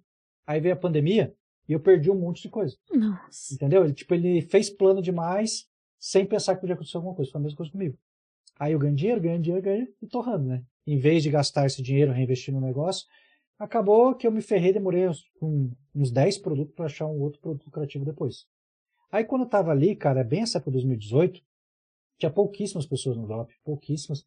é, não vou falar, não vou citar nomes nem aqui, mas tinha pouquíssimas pessoas no drop. Aí aconteceu em 2019. 2019 teve dois acontecimentos. Cara, que o drop sempre, na minha visão, agora pode até conectar, tem sempre uma treta, velho. Sabe, uma treta, um Instagram, começa a falar dos outros. É uma treta, cara, sempre. E a, De tempos em e a, tempos, É. e a maioria é engraçada, temos tá? algo pra mexer no mercado. E a maioria é engraçada, mas em 2019 teve a treta mais engraçada do mercado. Não vou falar aqui, então a galera de 2019 vai saber que Tô, ten- Eu tô lembro. tentando lembrar. Foi porque. É a da. não vai falar no. Ah, Não, eu sei, eu nome, sei, eu mas sei, sei, É sei. relacionado à mala de dinheiro. Isso, Eu isso, sei, isso. Lembrou, essa lembrou? eu fui, eu tava. Eu lembro que isso Essa, daí, essa cara, foi. Essa até hoje. eu não sou até de ver a hoje. vida dos outros, sabe? Mas nisso daí, como eu trabalho assim, tem vários monitores, eu sei que eu peguei no Stories assim, coloquei no monitor Stories de um, no monitor Stories do outro. Sim. E eu ficava assistindo um, agora esse, agora esse. Cara, foi muito engraçado. cara. Entretenimento puro, né? Entretenimento puro, cara, divertido. Mas isso aí foi até bom pro mercado, porque perdeu um boom no mercado de Sim, pessoas que foram e atrás veio muita gente, né? Quem É. que se deu muito bem nessa época do mercado, mas muito bem mesmo? Kart Panda. Que eles eram CartX na época. O que Verdade. acontecia, cara? Naquela época, tem um vídeo no YouTube bem antigo ensinando como hackear o checkout da Shopify. Que era três passos e ele ficava com dois passos. Sim. Aí o que aconteceu com o Kart Panda? Kart Panda veio e me lançaram o CartX. Que era o primeiro checkout É, transparente De do uma mercado. comecei nessa página. época. Cara, Sim. aquele negócio explodiu minhas vendas. Porque aquele Uhum. negócio aumentou a conversão absurda. E foi isso daí, né? Daí foi 2019 inteiro. Vendi bem. Vendi bem pra caramba. Eu falo, o ano que eu mais vendi no drop, cara, foi 2020 disparado. 2020 foi a pandemia. É, Enquanto na a galera pandemia tava chorando muito. na pandemia, eu tava Tava vendendo arregaçando de vender. Cara, praticamente isso. Não só não vendi máscara, tá, galera? Eu vendi não... super bem Galera, também. eu, eu não vendi máscara, tá? Mas eu vendia coisas relacionadas à Tava pandemia. todo mundo em casa, Todo né? É. Por exemplo, um produto- Sem ter o que fazer. É. Por exemplo, um produto que eu vendi pra caramba, tá? Você lembra, você vai lembrar com mulher, aquele negócio que você colocava assim, que você ficava, você queria de AliExpress, tipo aquele elástico. Sim, Ah, pra treinar em casa. Eu vendi Daí você também. colocava na Nossa, porta, jogava isso pra aí vendeu pra Cara, caramba. Tinha um kitzinho com vários elásticos, cada um. Tinham várias um cores pouco. conforme Cara, o o peso ali. né? upsell, upsell é a venda que você faz depois, cross-sell, mas eu rachava de Tinha um que tinha um pegador. Isso, tipo Nossa, coisa. muito bom. Cara, tudo que era pra pandemia, cara, mas coisas boas pra pandemia, pra pessoa passar o tempo em casa, eu vendi de tudo, cara. Sim. Nossa, de tudo que se. Nossa senhora, cara. Até tapete que você colocava, aqueles que desinfeta o pé. Até Aham. aquilo lá a gente vendeu. Um negócio que vendeu muito naquela época que eu vendi também foi item de para você fazer em casa, de artesanato, aquele que você colava a pedrinha e tal. Tipo, a galera tava em casa Sim. toda. É, sem ter o que fazer, Sim, ó, né? A galera, cara, eu sei de afiliado, não trabalhava com afiliado forte nessa época, eu sei de afiliado que rachou o bico de ganhar dinheiro nessa. ensinando como fazer desenho em casa, Sim. como entreter teu filho. E a galera fica. E, cara, tem uma raiva disso como tem canal no YouTube. A galera, ai, chorando, ai, drop acabou, drop acabou. Cara, drop. Cara, não vou falar isso, Ai, cara. E falam que afiliado acabou desde 2012. Nossa. Tudo acabou, cara. É verdade. Cara, mineração do produto acabou, você sabia? É que são pessoas Pode que saem empresa, do mercado, acabou. né? Eu acho que são pessoas que É. saem do mercado e aí eles falam que o mercado Por- anterior é, acabou. Por algum tipo motivo assim. essa pessoa se frustrou, então pra ela justificar pra ela mesma, tô dizendo todo mundo, mas a grande maioria, pra justificar pra ela mesma o que ela vai fazer, ela vai falar que aquele mercado não Hum. funciona. É ruim. Aí ele fala: não funciona, vem pro meu novo mercado aqui que tá Sim. dando E certo. daí daqui dois meses ele tá falando que o mercado É. não funciona mais. É. Entendeu? Então, cara, tudo funciona, velho. Tudo funciona, cara. Até, por exemplo, até PLR hoje em dia, que é um negócio bem batido e tal, falando, funciona, cara. Se o cara fizer direito, entregar o produto, o produto for bom, funciona. Afiliado funciona, cara. Google AdSense funciona. Qualquer coisa que você É, fizer hoje em dia. Tem alguns amigos que fazem muita grana ainda com, Sim. com AdSense. Exato. Gestor de tráfego funciona. Ai, tem um monte de gestor de tráfego que não sei o que. Destaca, então. Mas tem os bons, Se né? você É. entrega teu conteúdo, se você é bom, E ainda assim, pô, a, a demanda de gestor de tráfego, cara, é muito alta pelo, É pela absurda, quantidade cara. de, de gestores que tem, gestores bons, né? Gestores bons, cara. É absurdo, por exemplo. Tem gestores aí, cara, sei lá, vou até falar nomes aqui, tá? Por exemplo, o Ismael, que trabalha comigo. É gestor de grandes pessoas, tipo o Paulo Vieira. Cara, ele, sei lá quanto que ele faz hoje em dia, mas ele faz com um gestor de tráfego só, 15, 20 mil reais por mês. Aí você pega, mas os clientes dele não é aquele cliente que paga mil reais por mês? Sim. São clientes maiores, são clientes bastante. menores, mas que pagam mais. Até você trabalha melhor e gera mais resultado. Eu sei outros gestores aí também que ganham 10, 15 mil por mês de boa. Por quê? Porque eles entregam conteúdo, um resultado para as pessoas. Aí dentro dessa época, aí 2020 vendi pra caramba. Aí eu falo, 2021 não foi dos meus melhores anos no Drop. Eu falo disso daí por várias coisas que aconteceu. Porque o povo, o que aconteceu, cara? Deu a pandemia ali, o povo continuou gastando dinheiro em 2020. Mas 2021, cara, secou a fonte. Sim. Aí a galera simplesmente parou de gastar dinheiro. E quando você trabalha com varejo online, que é o que a gente faz, é e-commerce, se a galera parou de gastar dinheiro, você vai vender menos. 2022 já estabilizou bastante as coisas. Até estou lançando um novo projeto bem grande daqui a pouco, a ver com drop. Uma coisa que eu vou fazer, que a galera não faz, é uma loja de drop, tá? Que é um negócio grande. E essa loja, qualquer pessoa que for vai estar aberta. Não vou esconder nada, entendeu? Ninguém vai saber o que eu estou vendendo. Uma loja dentro do do e-commerce, não tem como saber o que a gente está vendendo, entendeu? Uhum. Mas essa loja é aberta por quê? Porque a gente tem a intenção de criar uma puta de uma marca gigante em cima dela. Para as pessoas verem que realmente funciona. Fazer um, entendeu? um, Um brand. brand, né? É, fazer um brand de uma coisa gigante, tá? Vou te dar até exemplo aqui. Vocês conhecem a Churrasquinho? Sim. Churrasquinho é dropship. Sim. Sim. Eles fazem dropship internacional. Você conhece a Patafix? Sim. Aquele que foi lá no... Ele começou com drop também, né? Tank? Também. Então, cara, ele começou no, com drop também. É. Tem várias lojas. Aquela loja que eu chamo aqui, traz pra cá.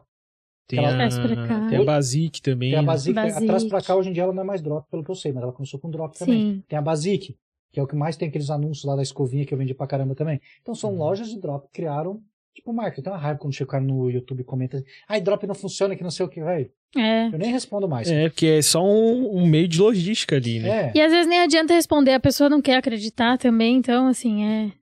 é total. Daí o que aconteceu, cara? Nessa época aí, fui vendido. Ah, daí aconteceu uma parada, né? É, que eu pulei isso daí duas vezes.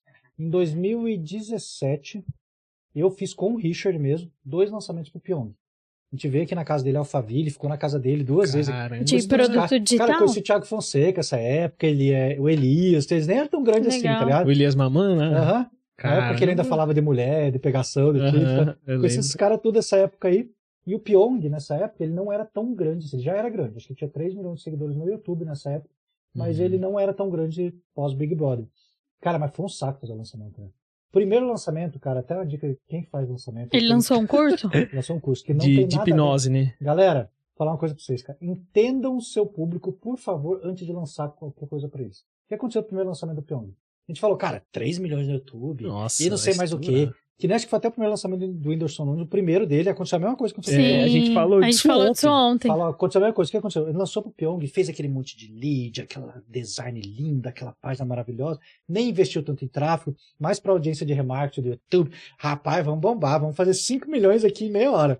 A gente pensou, né? Doce ilusão, cara. O que a gente fez? Lançou um curso. Como que era o Pyong naquela época? Qual que era o público dele? Entretenimento. Vou te É. hipnotizar. É, ele hipnotizava rindo, tipo pessoas coisa. na rua E também. funciona aquilo é verdade, claro. Não é quem pergunta se aquilo lá é caô, é verdade. Cara, eu tenho muita vontade de ser hipnotizado. É que as porque- pessoas da audiência dele não queriam É, fazer o mesmo, eu né? te falar uma coisa, não é imediato, como é mostrado lá. Como, por Ah. exemplo, vou te hipnotizar, eu não sei fazer, tá ligado? Mas eu vi ele fazendo um monte de vez. Ele vai lá e te induz durante os 15 minutos, sabe? Pra entrar na tua. Tipo, e tal. E depois é verdade, ele fala assim, qualquer coisa pra você. Fica com medo de aranhas, começa a gritar aqui. É verdade, funciona. Que legal. Então, eu queria muito, porque eu vi um vídeo dele, ele fazendo um cara comer uma cebola, falando que era maçã, e o cara comeu. Sim, é, funciona mesmo, velho. E eu, eu, cara, eu, eu preciso passar por isso, porque. Cara, ele velho, hipnotizou minha mulher e falou assim: você não conhece esse cara lá? Quem que é você? tipo, cara, daí Caramba. foi lá no Santiago, cara, muito gente boa, cara, nota 10 e tal, lançamos com ele.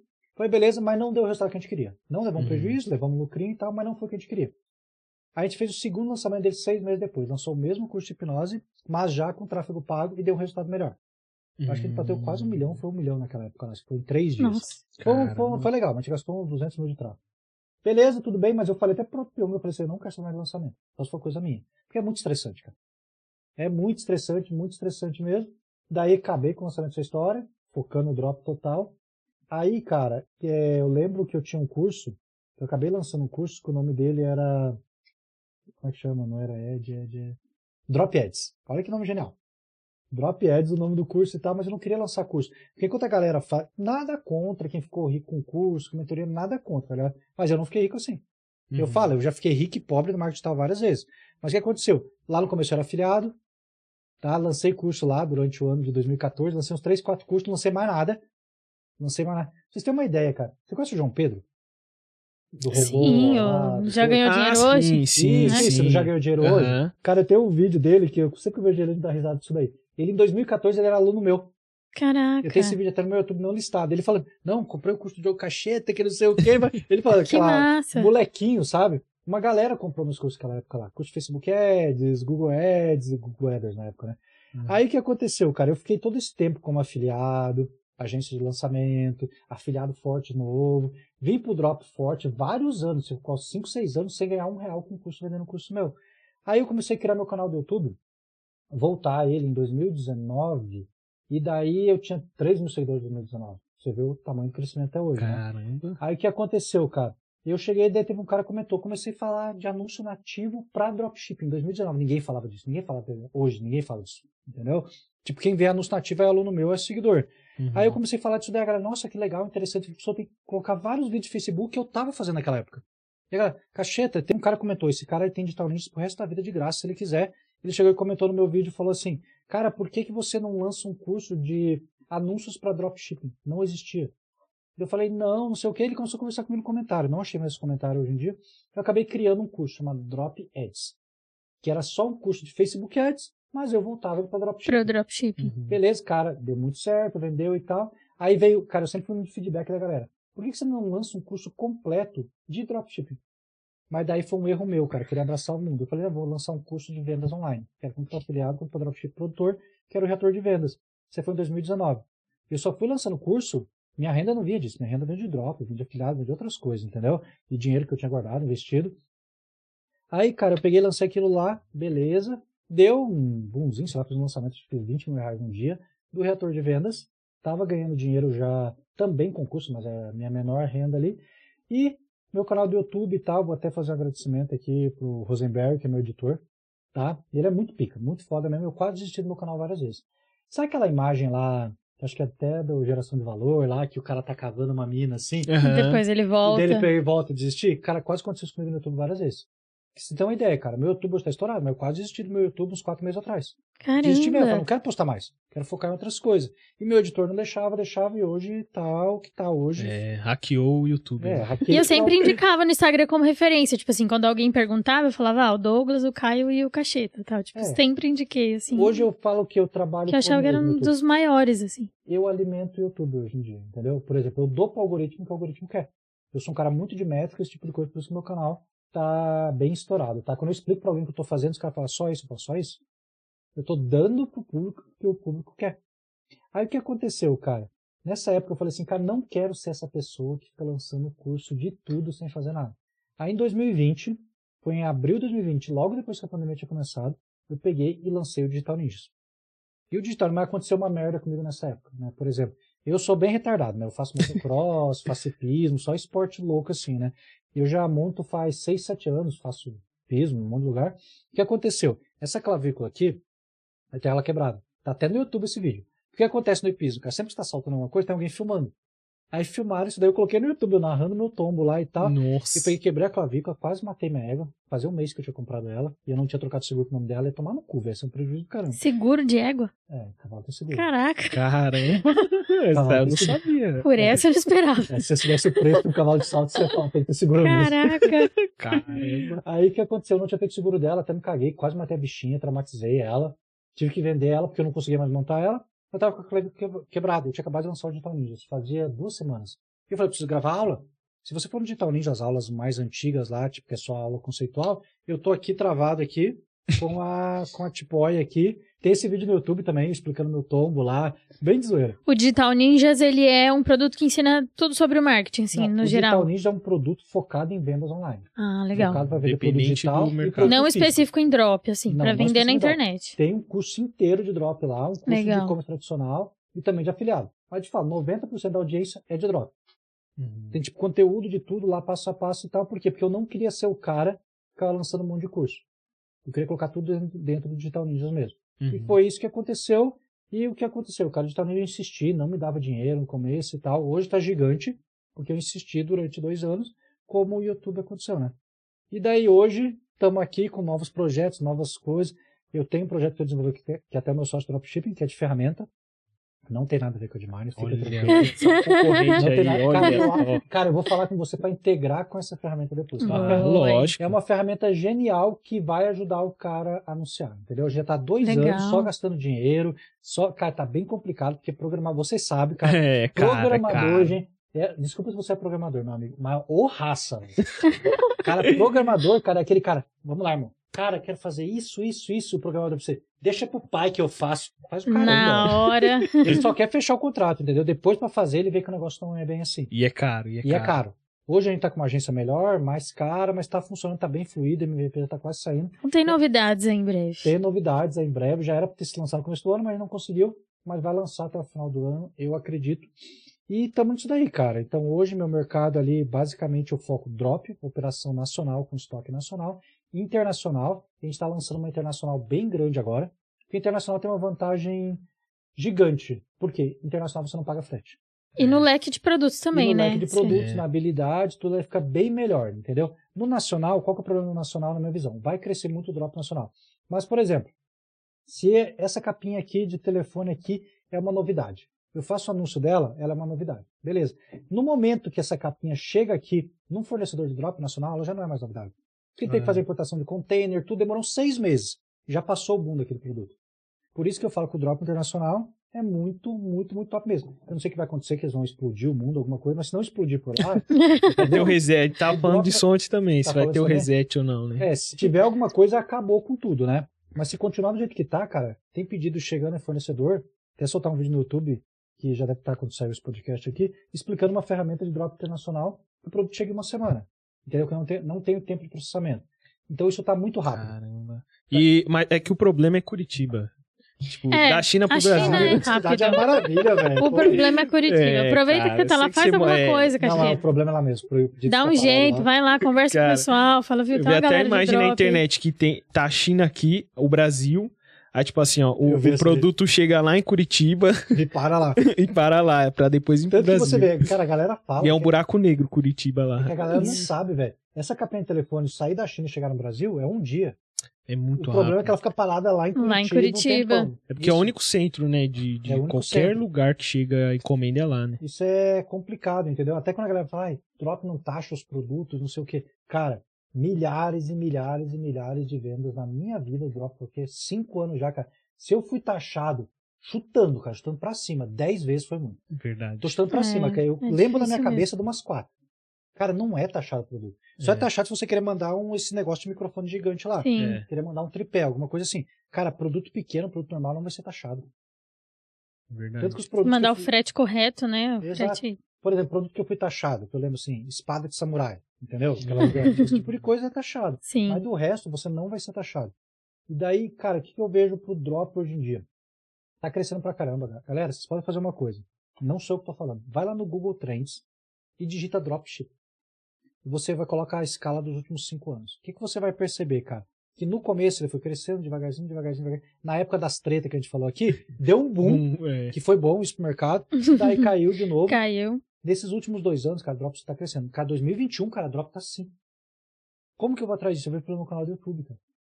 A palavra dropshipping, cara, tá crescendo demais na- nas pesquisas, na busca. Aí pensa os caras, ai, concorrência, não sei o quê. Não Cara, tem.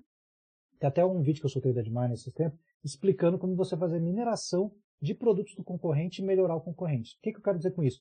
Cara, os caras não sabem fazer anúncio. Aqueles É. anúncios assim, parcela em 12 vezes, entrega grátis, frete grátis, aquelas coisas que só assusta as pessoas. Aí a estratégia que eu expliquei é pegar aquele anúncio lá e transformar no anúncio nativo para uma pessoa clicar por curiosidade. O que, que seria um anúncio nativo, pra quem não Cara, sabe? um anúncio nativo é, por exemplo, assim, cara, eu chegar isso daqui, um telefone, né? Qual que seria, como que a Casas Bahia venderia esse telefone hoje em dia? Um Black Friday. Fala assim, não, parcela iPhone 14 em 12 vezes, frete grátis, não sei o quê. Aquele anúncio assim, cheio de coisa ali, Uhum. só falando que é compra mesmo, a pessoa não vai clicar. O que, que seria um anúncio nativo? Eu, falando desse telefone, falando assim, cara, o iPhone é animal, cara, não tem nem comparação, isso aqui mudou minha vida, entendeu? Esse tipo de coisa. Hum. Cara, essa água aqui desce redondo. Não, isso é cerveja escola. Não, ela desce redondo, é a melhor água do mundo, esse tipo de coisa. É uma copy simples, cara. Qualquer produto que você pegar. Esse aqui é o melhor fone do mundo. Que as pessoas vão clicar pela curiosidade. O maior gatilho mental que tem, na minha visão, disparado, é curiosidade. Uhum. As pessoas clicam por curiosidade e nada mais. E já O- quebra uma objeção que é a Exato. principal do drop, que é não receber o produto. Exato. Então, se a pessoa tá falando ali que comprou, Que recebeu. chegou, Você recebeu. chegou, tipo, conversando, daí o que acontece, cara?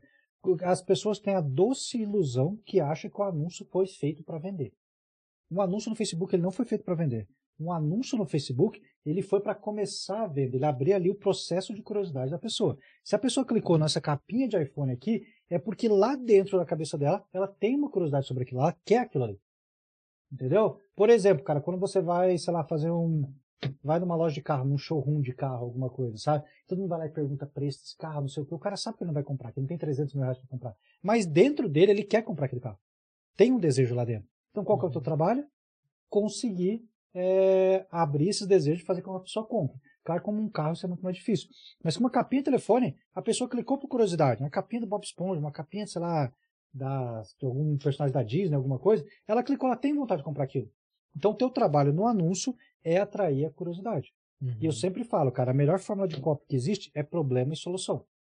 Tá? Num vídeo. O que é um problema e solução? Por exemplo, AdMiner. Qual seria um anúncio perfeito para AdMiner, entendeu?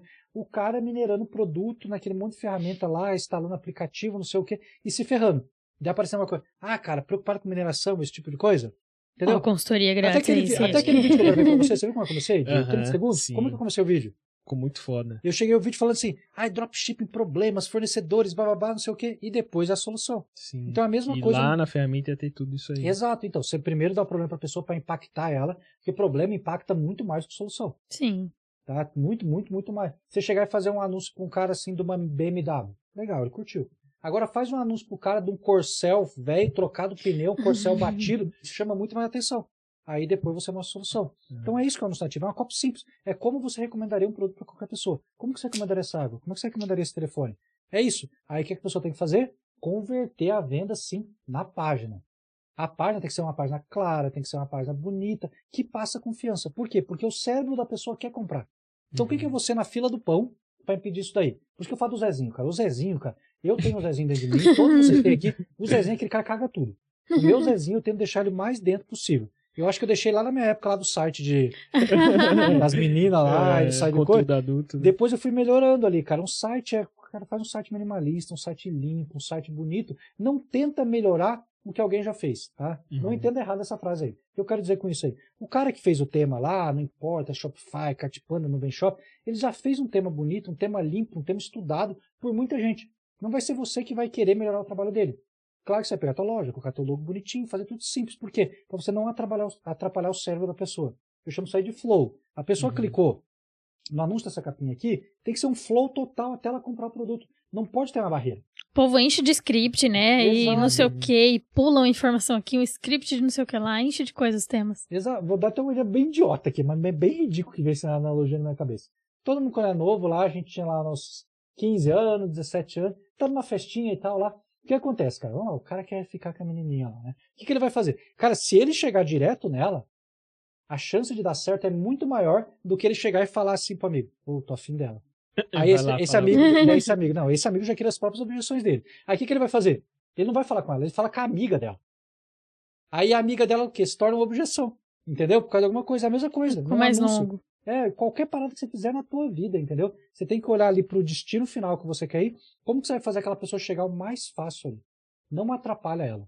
Entendeu? Não seja o Zezinho. O que que não atrapalhar? Não coloca GIF pulando, não coloca aquele botão de compra pulando, entendeu? Não coloca um monte de coisa colorida na página. Cara, não atrapalha a pessoa. O cérebro tem que comprar quase no automático. Eu não sei se aconteceu com vocês, já aconteceu comigo. Cara, principalmente lançamentos grandes que tinham antigamente, que pegava mais no gatilho mental, você comprava uma parada, comprar. Por que comprei essa bosta? Entendeu? Porque aquele negócio entrou na sua cabeça. Uhum. Entendeu? E com produto físico, isso é melhor que produto digital. Porque produto digital, você tem que convencer a pessoa por várias coisas ela comprar um produto. um É curso, muito mais difícil você é, entregar a percepção de valor ali. né? Exato. O que, que, que você quer? O que você acha mais importante? Um iPhone ou um curso de iPhone? Ah, o iPhone, né? Então, é a mesma coisa. O que você acha mais importante, cara? Um carro ou um curso que ensina a mexer no carro? É a mesma coisa, cara. Aham. Daí tamo aí na luta, cara. E Então hoje você está. tem assim um ecossistema, né? Com várias frentes. Agora você vai ter ferramentas, você tem a, a área de educação, de, de dropshipping. Dessa, a galera que tá iniciando, assim, que, que, qual que você acha que é o caminho que tem uma barreira menor para entrar? Dropshipping, infoproduto, Cara, serviço? Vamos, vamos lá, vou pensar assim. Se você me perguntasse essa pergunta seis meses atrás, eu ia te falar que dropship tinha uma barreira muito grande, que é a barreira do tráfego, ba- é, do tráfego pago de testar produtos. Entendeu? Eu ia te falar isso daí. Mas aconteceu uma coisa, cara. Por exemplo, tá todo mundo aqui conectado no celular hoje. Por exemplo, eu não tinha o que fazer hoje em dia, hoje de manhã, né? Eu tava no Shorts, YouTube Shorts, nunca fiz na minha vida. Eu fiquei meia hora olhando os vídeos do YouTube Shorts. O que aconteceu? As plataformas estão brigando entre si. Tá, o YouTube Shorts está brigando com o Instagram Reels, está brigando com o TikTok, está brigando com o Kawaii, eles estão tudo brigando. Brigando por quê? Pela atenção. Atenção. Atenção é a moeda mais importante da internet disparada. Não é Bitcoin, não é sei lá o que coin, não. É a atenção das pessoas. E daí por isso que um anúncio nativo chama a atenção das pessoas. Mas daí eu falo, cara, tem até vídeo no YouTube explicando como fazer isso daí. Cara, quem está começando hoje em dia não compara afiliado, na minha visão, não compara PLR com a escala que o dropshipping tem. Por quê, cara? Porque a escala do dropshipping é absurda. Você pode, que nem você falou, você tem milhares, milhões de produtos na tua mão. Por exemplo, um cara que faz um PLR, ele tem um produto só. Ele tem que vender aquilo. Tem que escalar aquilo, aquilo vai ter um limite uma hora. Agora, o dropship não. Você Sim. testa produtos rápido, você consegue. Afiliado, você fica limitado também. Então, Uhum. dropship você consegue testar rápido. Então, quem não tem dinheiro, para minha visão, o que você deve fazer? Deve trabalhar no começo com drop, com tráfego orgânico. Você vai crescer um canal do Hum. YouTube Shorts, você vai crescer ali um, Insta, um TikTok, um Instagram, alguma coisa, e vai tentar fazer de tudo para trabalhar com vídeos curtos. O que acontece, cara? Eu falo pelo. Por exemplo, a galera muito. Fala assim: ah, Cachê, teu canal no YouTube tá muito grande, tudo que você posta vai dar boa. Não é assim que funciona. Eu já tive um monte de vídeo que eu postei que deu errado. Por exemplo, cara, o YouTube, como o TikTok, como o Instagram, todos eles, cara, eles não mandam os vídeos ali pros seus inscritos necessariamente. Pergunta quantos canais que são inscritos hoje no YouTube? Ah, uns 20. Nossa, eu nem sei. 20, cara, mas a Não faço média ideia. nacional é mil, cara. É muito pouco. Eu não consumo muito. Tá, então eu vou perguntar pra outra pessoa normal. Ah, acho que muitos. Muito. Tem muitos. Agora não você- sei direito, mas muitos. Você recebe notificação de todo mundo? Não. Você é sempre eu que vou buscar os você vídeos. recebe recomendação de todo mundo na sua página inicial? Não. Por quê? Porque os algoritmos são muitas, as pessoas seguem muita gente, entendeu? Não faz sentido. Quem tem TikTok, por Verdade. exemplo, você posta um vídeo no TikTok, aí você vai lá ver pra quem que entregou. Ele entregou pra 5% dos seus seguidores, o resto foi tudo na aba o For You. resto não foi eu. No YouTube é a mesma coisa. Eu pego um vídeo meu lá no YouTube, ele entregou pra 10% dos meus seguidores, 90% pra gente de fora. Por isso que eu tô crescendo tanto. Tá mostrando conteúdo Então pra você, tá pessoas fora. trabalha, é, você trabalha pra tra- encontrar essas pessoas de fora, Não, né? é, você tem que fazer sempre um vídeo que a plataforma vai entregar para novas pessoas. Entendeu? Você não pode focar na sua audiência. Então, quando você está ali trabalhando com tráfego orgânico para dropshipping, do nada você pode postar um vídeo disso aqui viralizar. E esse vídeo aqui tem 5 milhões de visualização e teus outros tem 10. Porque ele vai sempre olhar um vídeo. Entendeu? Eles olham, qualquer plataforma olha o vídeo independente. Hum. E aquele vídeo vai bombar. É a mesma coisa no YouTube. Por exemplo, cara, você pode pegar esse podcast aqui, esse podcast bombar, enquanto outros não bombaram. Por quê? Porque aquele vídeo específico o YouTube está recomendando. Pode pegar, por exemplo, o podcast do Caio bombar e esse aqui não bombar nada. Por quê? Porque o YouTube gostou das métricas daquele vídeo. E como que essa Hum. plataforma vê as métricas? Principal em qualquer uma delas é a retenção. É quantas pessoas Que é o assistem tempo. é o tempo assistido, entendeu? É quanto que essa pessoa ficou lá e se essa pessoa permaneceu na plataforma, é o tempo de sessão. Então, quanto mais você deixar a pessoa na plataforma, mais dinheiro ela vai ganhar porque ela vai exibir mais, mais anúncios. Ou seja, se você fizer tudo certinho, ela vai exibir mais anúncios e everybody é happy. Então é isso daí que vai acontecer, entendeu? Você focar em tráfego orgânico sem parar. Qual que é o problema do iniciante hoje? Ele faz uma vez, ah, não funciona, ele faz duas vezes e desiste. Cara, é ficar postando vídeo ali, cara. É ter E a constância. galera quer rápido, né? Eles querem vídeo. resultado É, rápido. o segredo é a constância, né? Por exemplo, meu YouTube cresceu pra caramba agora. Eu quero que ele nem que fale assim, foi sorte. Foi sorte, cara. É. Quase 450 vídeos publicados lá, cara. Aí Caramba! o cara fala que foi sorte agora. Entendeu? 450. Eu tô Mas bateu 450. 100k já recentemente, né, de Não, inscritos. eu tô batendo 125 daqui a uns dias. já. Cara, Olha. aí, tá Isso é- tem duas semanas que eu bati absurdo. 100k. Mas tem Nossa. quantos anos tem seu canal? Tem muito tempo já, Não, né? eu que criei você meu posta. canal, no primeiro vídeo eu postei em 2014. Ai, Mas tá eu postei, não postei mais nada. Eu voltei meu canal e em 2019 eu tinha mil inscritos. É, mas tipo, não é da noite pro dia, assim, né? Sim, Igual sim. o pessoal pensa. Tipo, é, daí, cara, eu falo pra galera começar com o tráfego orgânico. Deu certo um vídeo teu, o que, que você vai fazer? Você vai fazer um anúncio de envolvimento daquele vídeo que deu certo. Tá? E anúncio de envolvimento não dá bloqueio. Se aquele vídeo já deu certo no orgânico, imagina você impulsionando ele. Entendeu? Hum, Quando você tiver caixa mesmo, aí você começa a trabalhar com tráfego direto ali, fazendo anúncio de conversão em qualquer plataforma, que você vai ter uma escala maior. Entendeu? Mas tem, cara, na minha época lá, quando eu falo minha época, né, porque tudo passa nesse mercado muito rápido. Mas lá em 2017, 2018, cara, Mercado Pago não podia fazer dropship. Tinha que fazer as gambiarra pra fazer. O Mercado Pago não pagava em um dia, pagava em 30. É, Não existia checkout verdade. transparente. O checkout era três passos da Shopify, daí na hora que você clicava, ele redirecionava pro Mercado Pago, era mais 10. É, Tipo, era tudo horrível. Cara, produto pra chegar não era uma semana, não. é. Era Hoje em 60, dia tá um cenário bom. 60, 90 dias. Você viu como tudo lá, cara, era tipo mato, assim, horrível? Cara, tem uma raiva quando os caras reclamam hoje em dia. É. Tem Uma- tudo na mão hoje, né? Tipo, os caras, ai, tá muito caro anunciar no Facebook hoje em dia. Tá caro mesmo, por quê? Ah, tá rolando a eleição. Depois vem Black November. É, mas e A é galera- assim todo ano, né? é, todo galera ano. a galera não pensa pela lógica. Tem, tudo tem uma lógica, cara. Você tem que olhar atrás. Algoritmo, cara, é uma lógica. Tem que tentar, tentar entender o algoritmo e trabalhar em cima dele.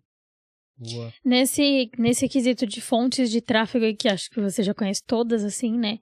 É, quais as fontes de tráfego que você acha que são melhores, assim, para trazer alcance hoje em dia? Tá, vamos lá, cara. Até uma estratégia que eu ensino bastante é a primeira venda no dropshipping, eu falo para fazer ela no Google Ads.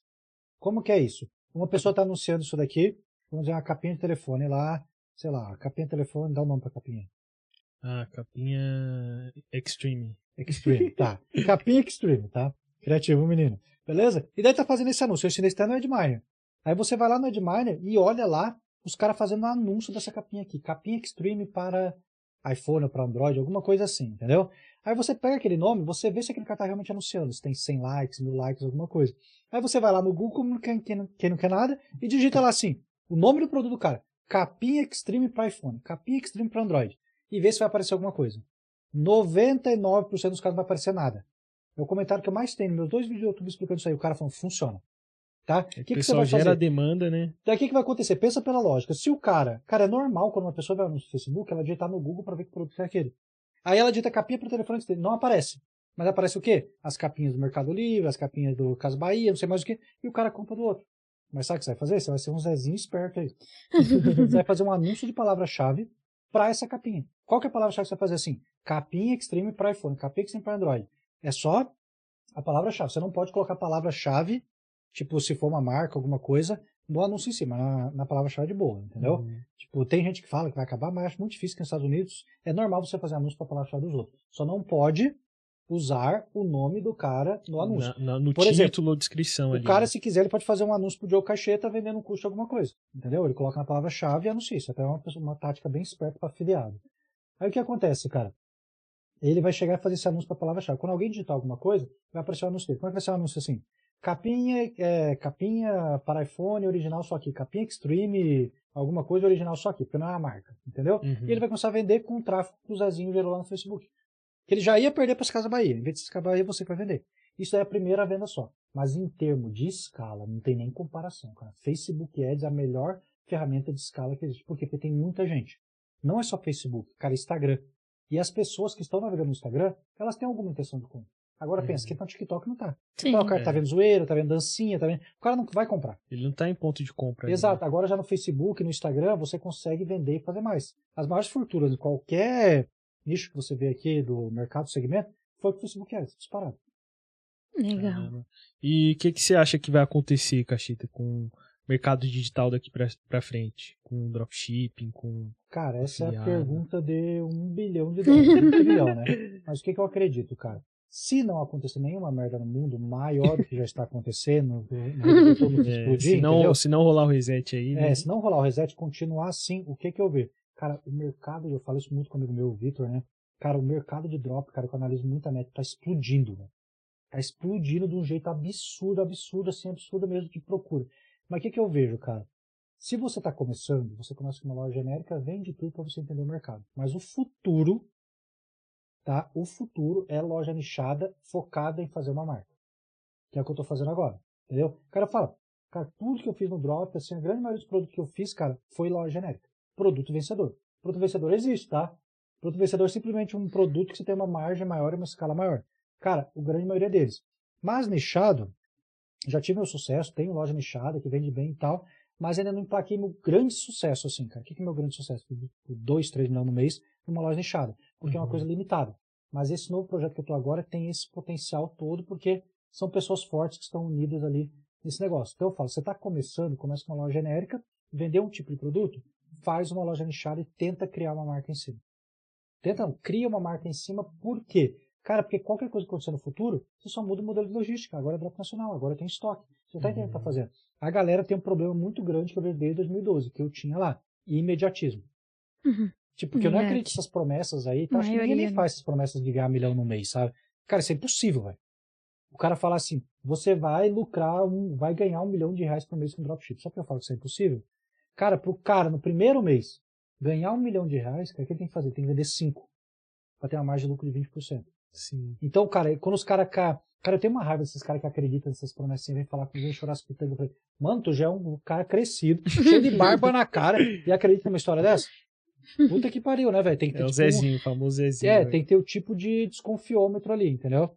Eu queria ter essa estatística ali, cara, mas a maioria das pessoas que me seguem, que tem mais sucesso, não é quem recebeu um vídeo recomendado meu. É quem digitou alguma coisa e tava buscando, que são tráficos diferentes, entendeu? E tem mais sucesso, porque o cara tá indo atrás. Então começa com uma loja genérica, deu certo, vai pra uma nichada, foca em criar uma marca e, e é isso aí. Boa. Massa. Tendências aí. E, cara, fugindo um pouco de trabalho aqui, o que, que você gosta de fazer quando você não tá ali vendo campanha? Cara, vamos lá, velho. Eu tenho dois hobbies bem grandes, cara. Um deles é hipismo, por causa da minha esposa, já faz seis anos que eu monto, entendeu? Mas, tipo, é bem focado em esporte mesmo. Compete, tudo. É corrida e compete. tal. É só a galera me segue lá no Não, não é corrida, é salto. Ah. É salto, salto mesmo. Quer ver? Deixa eu te mostrar aqui. Ah, tá até aqui na minha Eu própria achava foto que era desse- tipo uma competição, assim. Ah, é tu, né? Na foto? Sou eu na foto. Que massa, é. Eu vou, vou no Brasil inteiro, já fiz várias provas e tal. Que legal. Até tem uma daqui duas semanas aqui em São Paulo. Cara, E, tipo, isso é um esporte muito legal, mas é um esporte muito técnico, entendeu?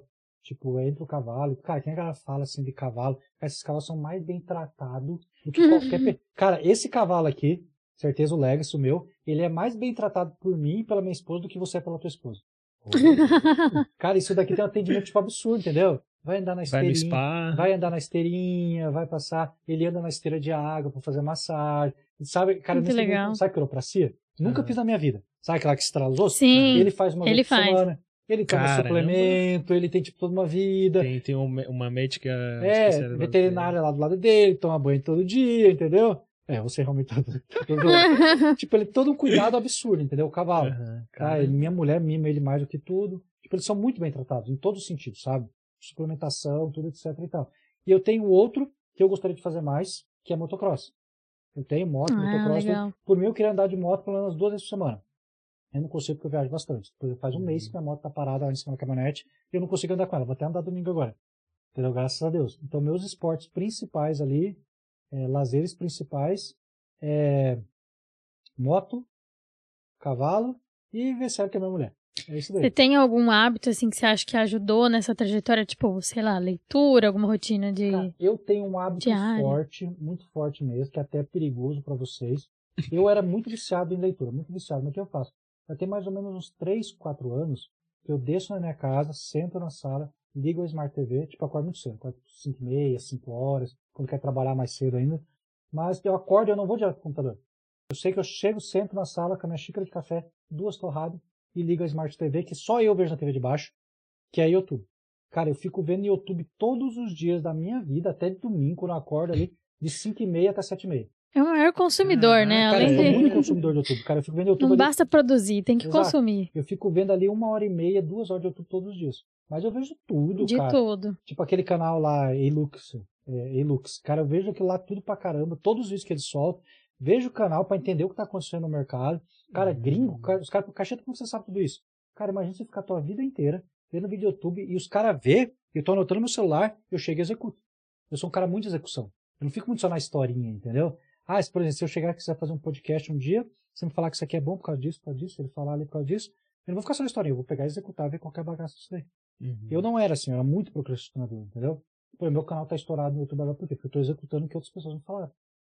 Eu sou muito de ficar assim, e eu vejo YouTube pra caramba. E eu vejo isso que eu tenho uma vantagem no, no mercado que é desde sempre, desde quando eu entrei no mercado. Eu, eu nunca digitei no YouTube assim, antigamente, como ganhar dinheiro na internet. Eu nunca fiz essa busca. Ah, Mas lá em ó, já 2012... foi contra a maioria Não, dos convidados mas aqui. fiz. Mas em 2012 eu digitei How to Make Money Online. Ah, Porque eu falava inglês, né? Daí eu fui lá e conheci dois caras. Ryan Dice e Frank Kern, que é a minha base do marketing digital. Que é, fala que eu sou dinossauro, os caras é mais que dinossauro. Os caras é tipo ultra, ultra, ultra. Inventaram o marketing digital praticamente. Eu acompanho os caras e tudo. E essa é a minha vantagem, por quê? Porque eu falo inglês bem, morei um tempão lá fora e tal. Não aprendi na escola inglês, aprendi com a minha primeira namorada.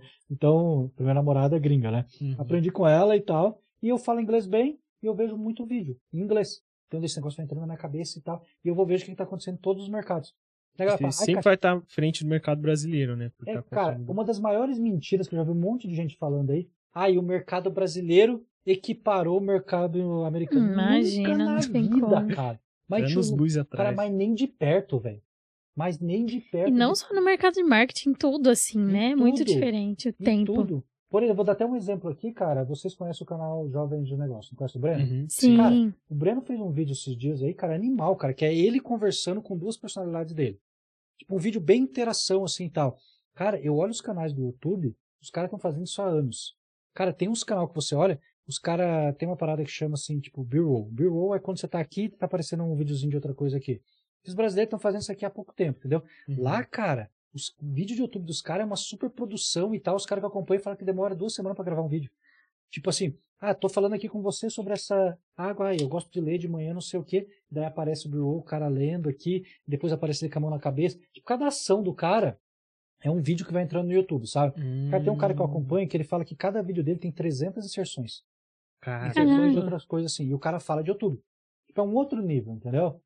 Vocês podem ver até mesmo no YouTube a edição, jeito que tá, que é uma coisa muito louca que não tem no Brasil outras coisas. Por quê? Porque eu fico consumindo conteúdo lá de fora, porque eu sei que esse conteúdo vai bombar no Brasil. Cara, eu sou muito consumidor, minha mulher até me xinga, cara. Cara, todo dia, cara, eu vejo muito YouTube, cara. Muito Agora ela vai chegar e perguntar, ou sou eu ou o YouTube? É, Cara, eu vejo muito podcast, que- cara. Vejo, tipo assim, nossa, sócios, esses podcasts assim, maior. Aham. Cara, eu vejo muito, cara. Então é uma dica aí, ó, pra galera pra, pra conseguir se É, atualizar. começar a consumir mais YouTube. Temos também. umas perguntas da galera no Instagram. Temos, deixa eu pegar aqui, ó. Então, a primeira pergunta aqui, ó, Cachito. O que é mais importante, o produto ou a oferta? O que você acha que é Produto. produto? Você pode. Sabe por que eu não acredito nisso? É até outras. Ah, vou falar não. PLR, entendeu? Tipo, os caras focam muito na oferta. Tô falando todo, focam muito na oferta e o produto não é aquilo ali, entendeu? É. Cara, então, velho, ruim. sempre foque no produto. Sim. Beleza? Se eu chegar assim e vou vender um iPhone, por que, que eu vou vender esse iPhone de qualquer jeito? Porque o iPhone é bom. Entendeu? Sempre foque no produto e, claro, depois você melhora a oferta. Quando você tem uma oferta muito boa, o que que é uma oferta muito boa? Se o produto não é tão bom assim, tua oferta é meio mentirosa. Aí a Uhum. pessoa vai comprar e você vai ter problema depois. Sim, ela vai acabar se, se frustrando ali, né? Vou pegar mais um aqui, ó. É, como saber se o fornecedor é confiável? Cara, como saber se o fornecedor é confiável? Eu vou até, já deve ter saído esse vídeo aqui, tem um vídeo meu de fornecedor internacional no YouTube, uma ferramenta bem legal que já está bem estabilizada no mercado. Mas quando você trabalha em dropshipping, primeira coisa que você vai ver se o fornecedor é confiável, você vai lá em cima, olha as estrelinhas dele, tá tudo certinho, quanto porcentagem, mas não é isso o principal. Você vai lá nos comentários e veja o que, que a galera tá falando daquele fornecedor. O feedback da galera é a coisa mais importante, até dropshipping nacional. Boa. E última aqui, ó. Se com você já aconteceu de fazer precificação errada e acabar se ferrando por conta disso. Cara, já a precificação errada já fiz várias vezes, mas não me ferrando. Uhum. Entendeu? Porque eu vou lá, precificação normal, ó. Vou explicar um negócio pra vocês, galera. Quando vocês trabalham com tráfego orgânico, você consegue fazer o markup, que é ali o multiplicador por 2. Por exemplo, essa garrafinha aqui custou 100 reais, eu consigo vender ela por 200 reais com tráfego orgânico. Por quê? Porque eu não tenho custo do tráfego pago. Beleza? Agora, se eu estou vendendo essa mesma garrafinha aqui no tráfego pago, eu tenho que vender ela por 300 reais. E daí tem um markup é o produto que você tem que pagar, beleza? O outro markup é o Facebook Ads e o outro markup é a sua margem, onde você paga imposto e sobra para você mais ou menos ali 20% da venda. Então a precificação, ela nunca varia muito disso, cara. Porque o cara que se ferra com a precificação é um cara que meio se ilude. Por que, que o cara meio se ilude? O cara vai lá e lança, por exemplo, um produto, e o cara vende mil unidades sem saber o que ele está fazendo. Tem que saber, cara. Fez a primeira venda, a segunda venda, 10 vendas, começa a calcular, feio. Não Chega no chegar. final do mês, né? Cara, toma um É que o pessoal se Dica- ilude com faturamento Dica também. de né? ouro, cara. Dica de ouro, cara. Cara, é. Uma frase que eu vi, esse...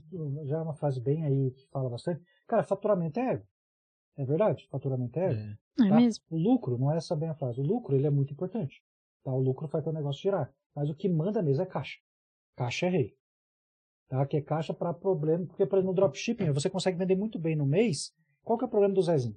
Ele vende muito bem no mês, ele começa a gastar dinheiro, É, começa a querer vai comprar comprar carro, começa a comprar essa coisa. E daí no outro mês ele não vende tão bem e não tem dinheiro para manter a operação. Aí ele quebra.